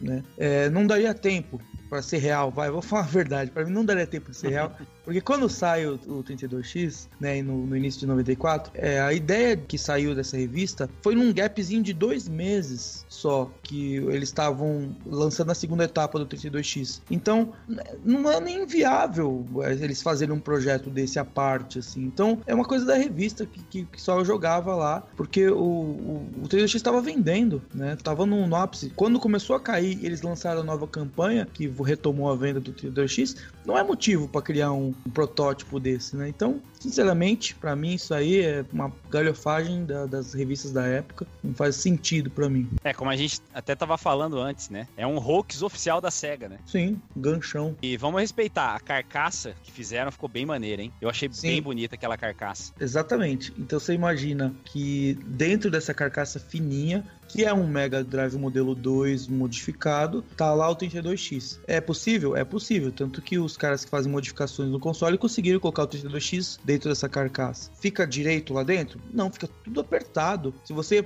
pressionar o cartucho lá, você vai quebrar o que tá lá dentro. Não é funcional. Essa carcaça não tinha nada dentro. É bonita, mas é um modelo 2 do Mega modificado, né? Fazendo uma, uma nova versão dele. Não era viável colocar um 32X lá dentro, a não ser que eles tinham é, uma nova placa. É possível, claro, criar todo um novo design e tudo. É, e aí daí que eu falo que não teria sentido no, na época que esse fato foi ao ar, né? Foi para o público, durante o processo de, de criação do, do, console. É, imagina o custo, né? Que não teria. É, pois é, essa... foi exatamente o que eles queriam evitar e agora iriam fazer. Na hora que o pessoal, uma pequena parcela, 20 milhões de Mega Drive e 700 mil, 800 mil dá o quê? Uns 4%? 4% do público deles estavam com a DD1. Vai lançar um console com esse DD1 junto para quem? Quem que quer, vai querer comprar ele agora, sabe? Então, é, é um hook como você falou. Se a galera falasse, eu quero, né, a lá Tectoy, eu quero, então vamos, vamos produzir, quem sabe, né? Então fica mais nesse sentido.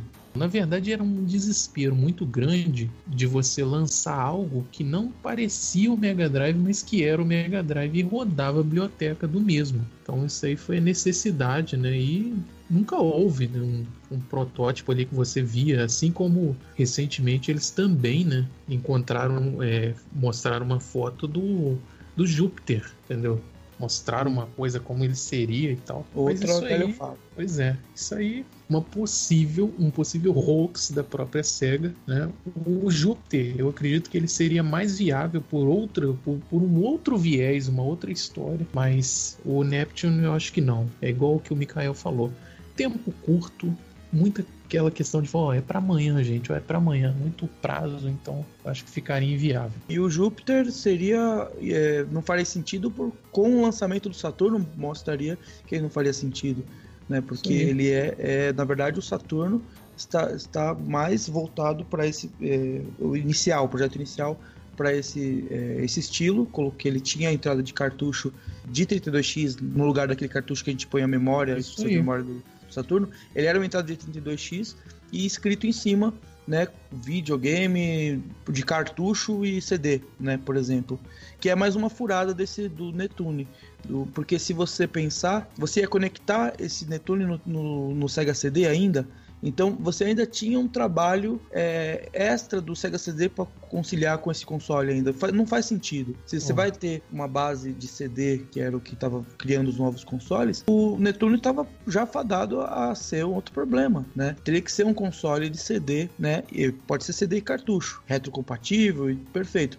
Essa era a ideia do, do Saturno, é juntar essa, vamos dizer assim, a ideia do Netuno e do Júpiter é o Saturno, né? Então, se essas duas ideias são reais, não cabem no, no meio da história num, num, curto período de tempo de 94, né? Onde a Sega of America tá falando uma coisa, mas no Japão já tava rolando o Saturno. Então, para mim, isso aí é só boato de revista, não faz muito sentido. Inclusive, uma curiosidade, se eu puder falar, é, claro. É, em 2001 a EGM fez uma piadinha de 1 de abril, falando que que funcionários da SEG tinham encontrado um depósito cheio de Netune, né? De Netunes e estavam vendendo a 50 dólares. E a galera, né, claro. Tô doida, né? Sempre. Aí depois olha pro calendário e fala, ah, filha da mãe.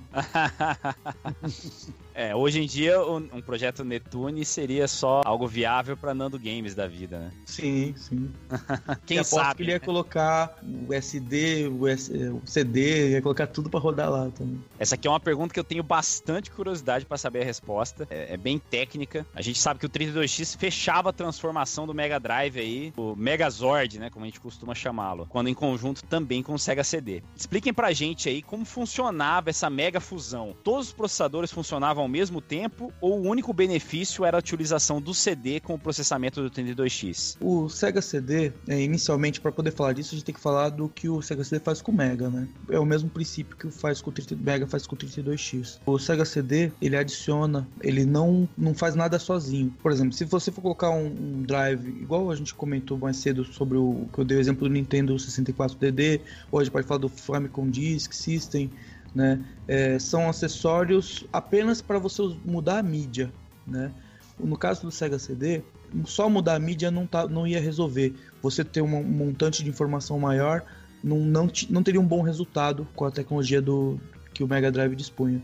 Então o que eles fizeram? Eles colocaram mais processamento. Inclusive o Sega CD ele é mais poderoso que o, que o Mega Drive. Então é, tem o mesmo processador com uma velocidade maior, tem uma GPU mais trabalhada, ele tem basicamente um Mega Turbo dentro do Sega CD, né? E o que que acontece? Ele pega o processador do Mega Drive e o Sega CD usa o processador do Mega Drive como coprocessador. Então é o ADD-ON que na verdade inverte os papéis para jogos do Sega CD, né? Se você colocar o Sega CD uhum. e plugar um jogo de Mega, teremos só o Mega trabalhando e o Sega CD fica é, desativado. É desativado a parte, é, vamos dizer assim, que eu não sei a especificação técnica para isso, mas a parte eletrônica que você utiliza energia. A parte só de, de cabeamento de, de, de, som, que não precisa ser energizada, ela continua ativa, que é onde você mixa o som estéreo do Mega. Então vamos dar um exemplo. Você tem um jogo do Mega Drive, se você está ligado ele ao Sega CD, você pode usar a saída de áudio do Sega CD estéreo, que vai funcionar. O modelo 1 usando aquele cabo de mixagem, e o modelo 2 ele consegue usar, eh, já ele tem atualização que você pode usar direto do cabo, não precisa de nada extra,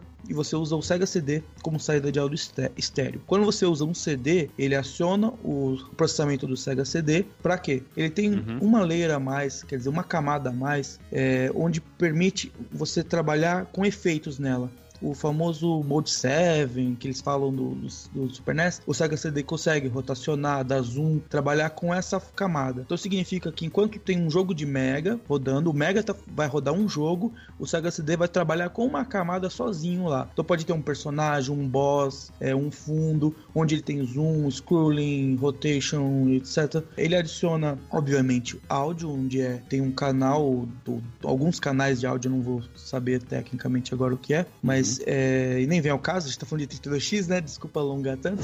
mas basicamente ele melhora o áudio, ele põe mais canais de som. E uma coisa da época que, por isso que eu falo que é necessário. É necessário falar de Sega CD para falar de 32X, que é uma layer, a outra layer extra, só para rodar full, full, motion video, para rodar vídeo por baixo, vamos dizer assim, entre aspas, do, do jogo de Mega Drive. Especificamente para isso. Ela vai rodar um jogo numa resolução pequena que ela pode ser é, esticada para a tela toda e o Mega Drive roda um jogo por cima desse vídeo. Então ele pode rapidamente carregar, ele tem uma memória também maior carregar trechos de vídeo e o Mega pede aquele, momento, aquele vídeo em qualquer momento para poder rodar, né?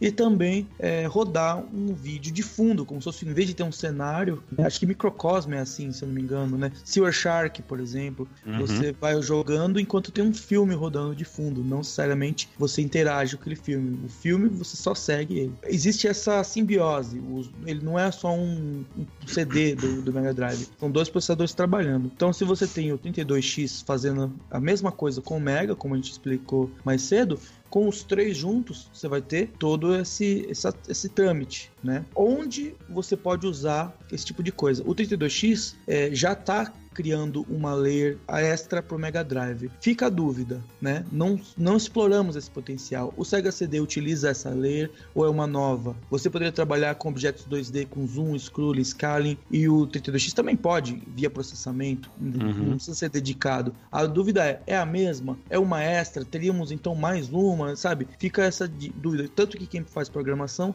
é, pode dizer melhor, depende de quantidade de objetos, tamanho, você pode modificar é, o uso disso, desse tipo de, de, de, tecnologia. Então você pode colocar um objeto gigante trabalhando ou seis pequenos, sabe? Tem todo esse tipo de, de coisa. Não sabemos até onde ele iria usando os três. Então o que, que o Sega CD foi utilizado nesse processo? Full Motion Video. Então aquele layer de Full Motion Video foi utilizado, né? Então ele recebeu o tratamento de cor do 32X recebeu o, o, canal de som, que é Sound, do T2X. Então, se o Sega CD para rodar um jogo de Full Motion Video usa o Mega, ele para receber esse upgrade do 32X, a gente está usando 100% do console do, com os dois ADD1, com certeza.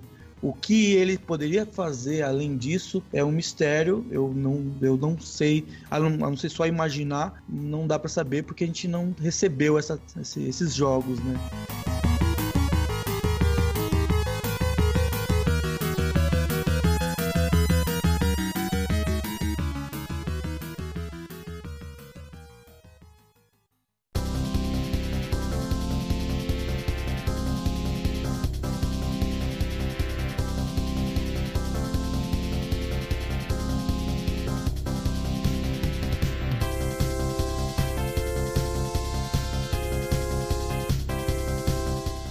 Fracasso do 32X no mercado, vários jogos que estavam previstos para ele acabaram cancelados, né? Então, bora listar aí os principais, os que fizeram mais falta indo pro, pro console dos que estavam previstos, né? Eu, eu vou começar com um jogo que eu acho que ficou só no planejamento. Eu acho que ele não deve nem ter começado a ser feito pro 32X, mas eu lembro que na época que ele saía nas revistas, que seria lançado, é, esse era um dos jogos que, que era anunciado que seria feito para ele, que era o Alien Trilogy. Sabia. Que é, um, que é um jogo fantástico. Eu, eu sou fã de Alien, vocês sabem. Olha, o primeiro, que isso aí, isso aí eu vou puxar sardinha, porque eu sempre gostei. É um brother nosso lá na equipe do VGDB, né? Não sei se eu posso citar o Ed, né? Que Opa. gosta muito da Konami. E eu também gosto muito da Konami. Isso é uma coisa que é incrível. O Ed e eu, nesse ponto aí, até brinquei. Então, cara, eu tenho certeza absoluta que o Castlevania Bloodlines, né? Do Mega Drive, essa equipe, essa equipe, ela foi tão consagrada, tão consagrada, que ela conseguiu passar na frente do Iga, que é o, o programador né, e game designer original. Uhum. Então ele deve ter visto assim, poxa, esse game não tem precedentes. Ele, até onde eu li, isso eu tô contando um pouco da história do, do Bloodlines, né? Que ele não seria chamado de Castlevania, ele só seria chamado de Vampire Killer. Ele não seria Castlevania, ele seria de fora, porque a Konami tinha um medo de liberar determinadas franquias, igual Contra. Contra Hard Corp seria uma outra história, um spin-off. Castlevania também é spin-off. Por isso a história ela é tão diferenciada. E eu acredito que esse Blood é, Lettering seria a continuação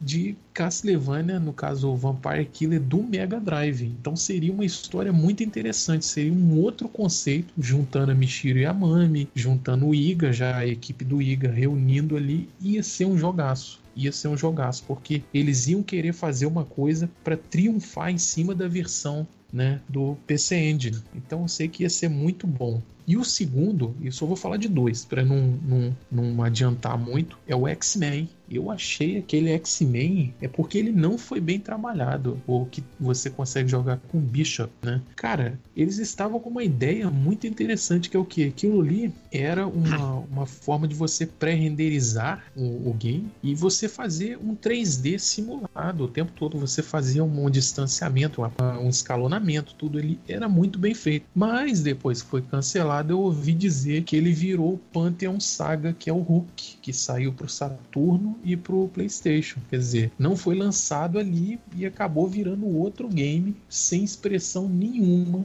E Serviu de base, sido- né? Exatamente, poderia ter sido um game muito mais poderoso, entendeu? Então é, é lamentável a gente ver que determinadas coisas não foram pra frente. E um que só falar rápido dele é o Soulstar, né? Que é o Soulstar X. Eu achei, quando eu vi a jogabilidade dele, a movimentação espacial, eu achei fantástico. Uma O, pena mesmo. O Soul Star é um jogo belíssimo, né? A versão de Sega CD dele já é muito bonita, né? É, E esse, esse Soul Star X seria também lançado no, no Jaguar CD e no 32X, dois consoles famigerados aí da, da história, né? As duas versões, existem protótipos funcionais aí que dá pra, pra gente conferir como é que ficou. E as duas são belíssimas também. Com certeza é. teria, teria sido um jogo bem legal. Você falou do X-Men, essa fórmula dele, esse estilo de jogo dele, lembra muito um jogo da Atari, da década de 80, que saiu no arcade e depois saiu pro Lynx também, chamado Shybots. Era bem esse estilo, assim. Depois é, fica a dica pra vocês darem uma conferida, é um jogo bem interessante. Então, eu tenho uma lista aqui, uns 50 jogos que eles anunciaram. Tem muito jogo, muito jogo que faria a diferença, né? É, jogos que novos, jogos que seriam versões de Mega e jogos que é, receberiam, quem sabe, o que a gente estava falando agora há pouco, o poder dos, do verda- real do 32x CD, né? Só inicialmente falando esses do 32x CD que eu vejo aqui é o Alone in the Dark 2, que usaria engine poligonal, usaria é, parte sonora do Sega CD e todo. Então é uma coisa que eu ficaria muito, né, me deixa curioso como seria o projeto, né? O Elder falou do Castlevania, Bloodlines, mas também tinha é, na lista o Castlevania É o Drácula of X. Blood. É o Isso, of Blood. Isso, Drácula X. A Uhum. Konami falou que ia sair fazer uma versão do Drácula X. O Dragon's Lair 2, Time Warp, pro 32X CD. Esses são, sim, entre dezenas de outros. É, Alien vs Predador, da, pela Capcom, ia fazer um side-scrolling, né? O de arcade, né? Sabe aquele de O do up. arcade. Isso, beaten up. Pô, pensa, seria fantástico e corroboraria com a teoria de vocês de que o 2X era, seria plenamente capaz de fazer é, Exato. esses jogos, jogos de beaten up da época famosa, aí, o Cadillacs e Dinossauros e, Exato. e AVP e por aí vai. Outros jogos conhecidos como Rayman, é, Batman Forever, o jogo de luta Darkstalkers, a Capcom prometeu Darkstalkers pro 32X. Putz, seria fantástico, hein? Sim. Jogos, hum, como comentou do. A Capcom anunciou vários jogos que poderia lançar pelo X. Darkstalkers, o Alien vs Predador, o Street Fighter Movie, que depois foi lançado no Saturno. A- na questão de jogos do, de foram é, iniciados, né, como o Elder falou do X-Men, um que ficou famoso muito por ter partes dele mostradas, que é o Spot Goes to Hollywood, que tinha uma, vers uma visão, é, como que fala assim, diagonal? Isométrica. né? Isométrica É isométrico. fases de um ambiente 3D, então essa ROM é, não finalizada é, existe, está por aí, né? E, e tem pessoal que conseguiu terminar ela, pelo menos você consegue jogar com seletor de fases, e é, e é bem interessante. Um outro jogo interessante que mudou de time foi o Top Gear Overdrive, que depois saiu pro 64, né? Ah, ele, ele seria um jogo de 32X, né? Você É, foi anunciado inicialmente 32x. Agora, eu acho que as, tem duas cerejas do bolo, vou deixar pro final aqui, mas o, o que eu acho engraçado nessa história, não vou nem comentar daquele Virtua Hamster, eu nem sei o que é aquilo. Que saiu, que tem saiu, esse jogo tem no protótipo de ROM e aí o pessoal coloca no cartucho. Ah, Road Rash. Um jogo que, que faria uma, uma, uma explosão no console seria Road Rash, anunciado pro, pro T2X, que saía. Era uma, uma lista infinita de jogos que sairiam, né? E eu acho que os dois que eu faria, fa- diria que seria a grande diferença, era o Sonic, né? Ele foi depois feito no engine para ser lançado em três dimensões, foi lançado de é, Extreme, não foi finalizado a tempo, ele estava num modo bem precário ainda.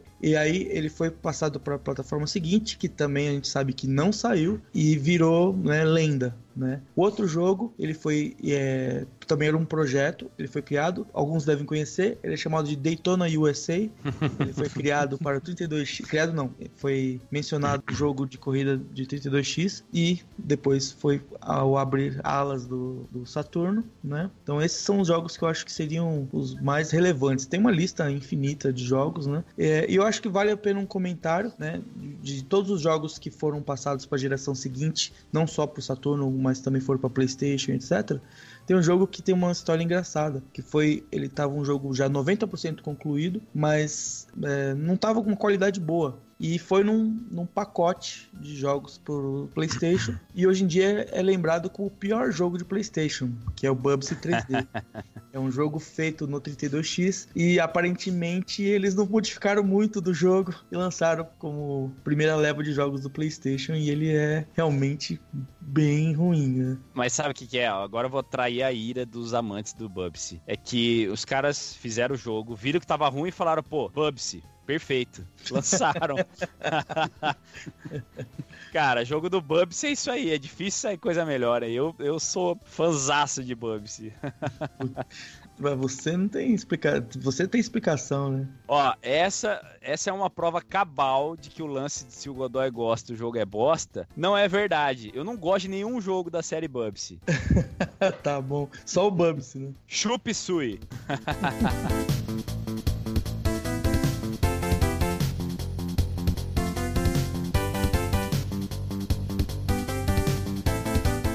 Como que tá a cena de produção de jogos independentes do 32X? Além do relançamento do Surgical Strike, que o VGDB está fazendo juntamente com a RWS Box, existem outras iniciativas de produção de conteúdo pro Edon? Alguém tem conhecimento disso aí? Ah, eu vi, não é agora, né? Mas acho que foi em 2010 ou 2011. Tinha um pessoal fazendo conversões de jogos de computador, né?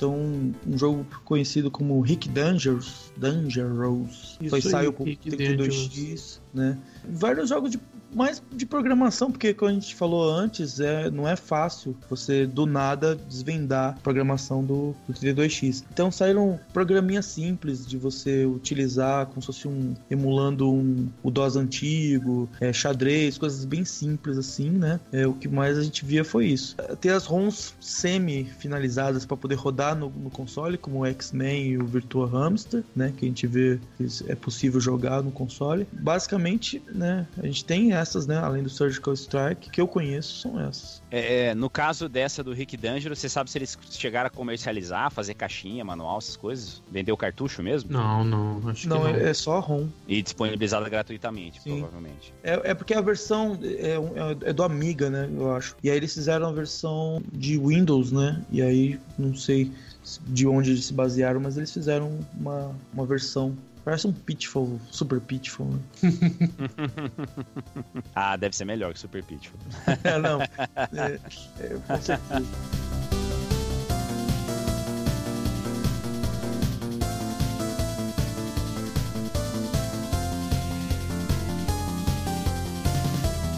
É, mas como você comentou, tem o Wolfenstein, né? Fizeram um port também, né?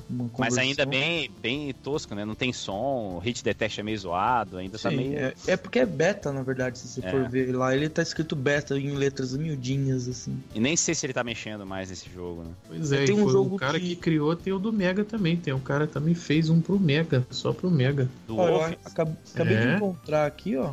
É um emulador de Game Boy pro 32X. Caraca, hum. que beleza, hein? 32X no mundo da emulação aí, tá vendo? Você pensando que só o Xbox clássico era master em emulação, 32X para você. Pois é. Segura essa aí. Chupa mundo. Chuboy mundo, né? Chuboy mundo, né? Chupa mundo. É Chuboy mundo. E emula Nintendo ainda por cima, né? Vai vendo Só pra tirar um.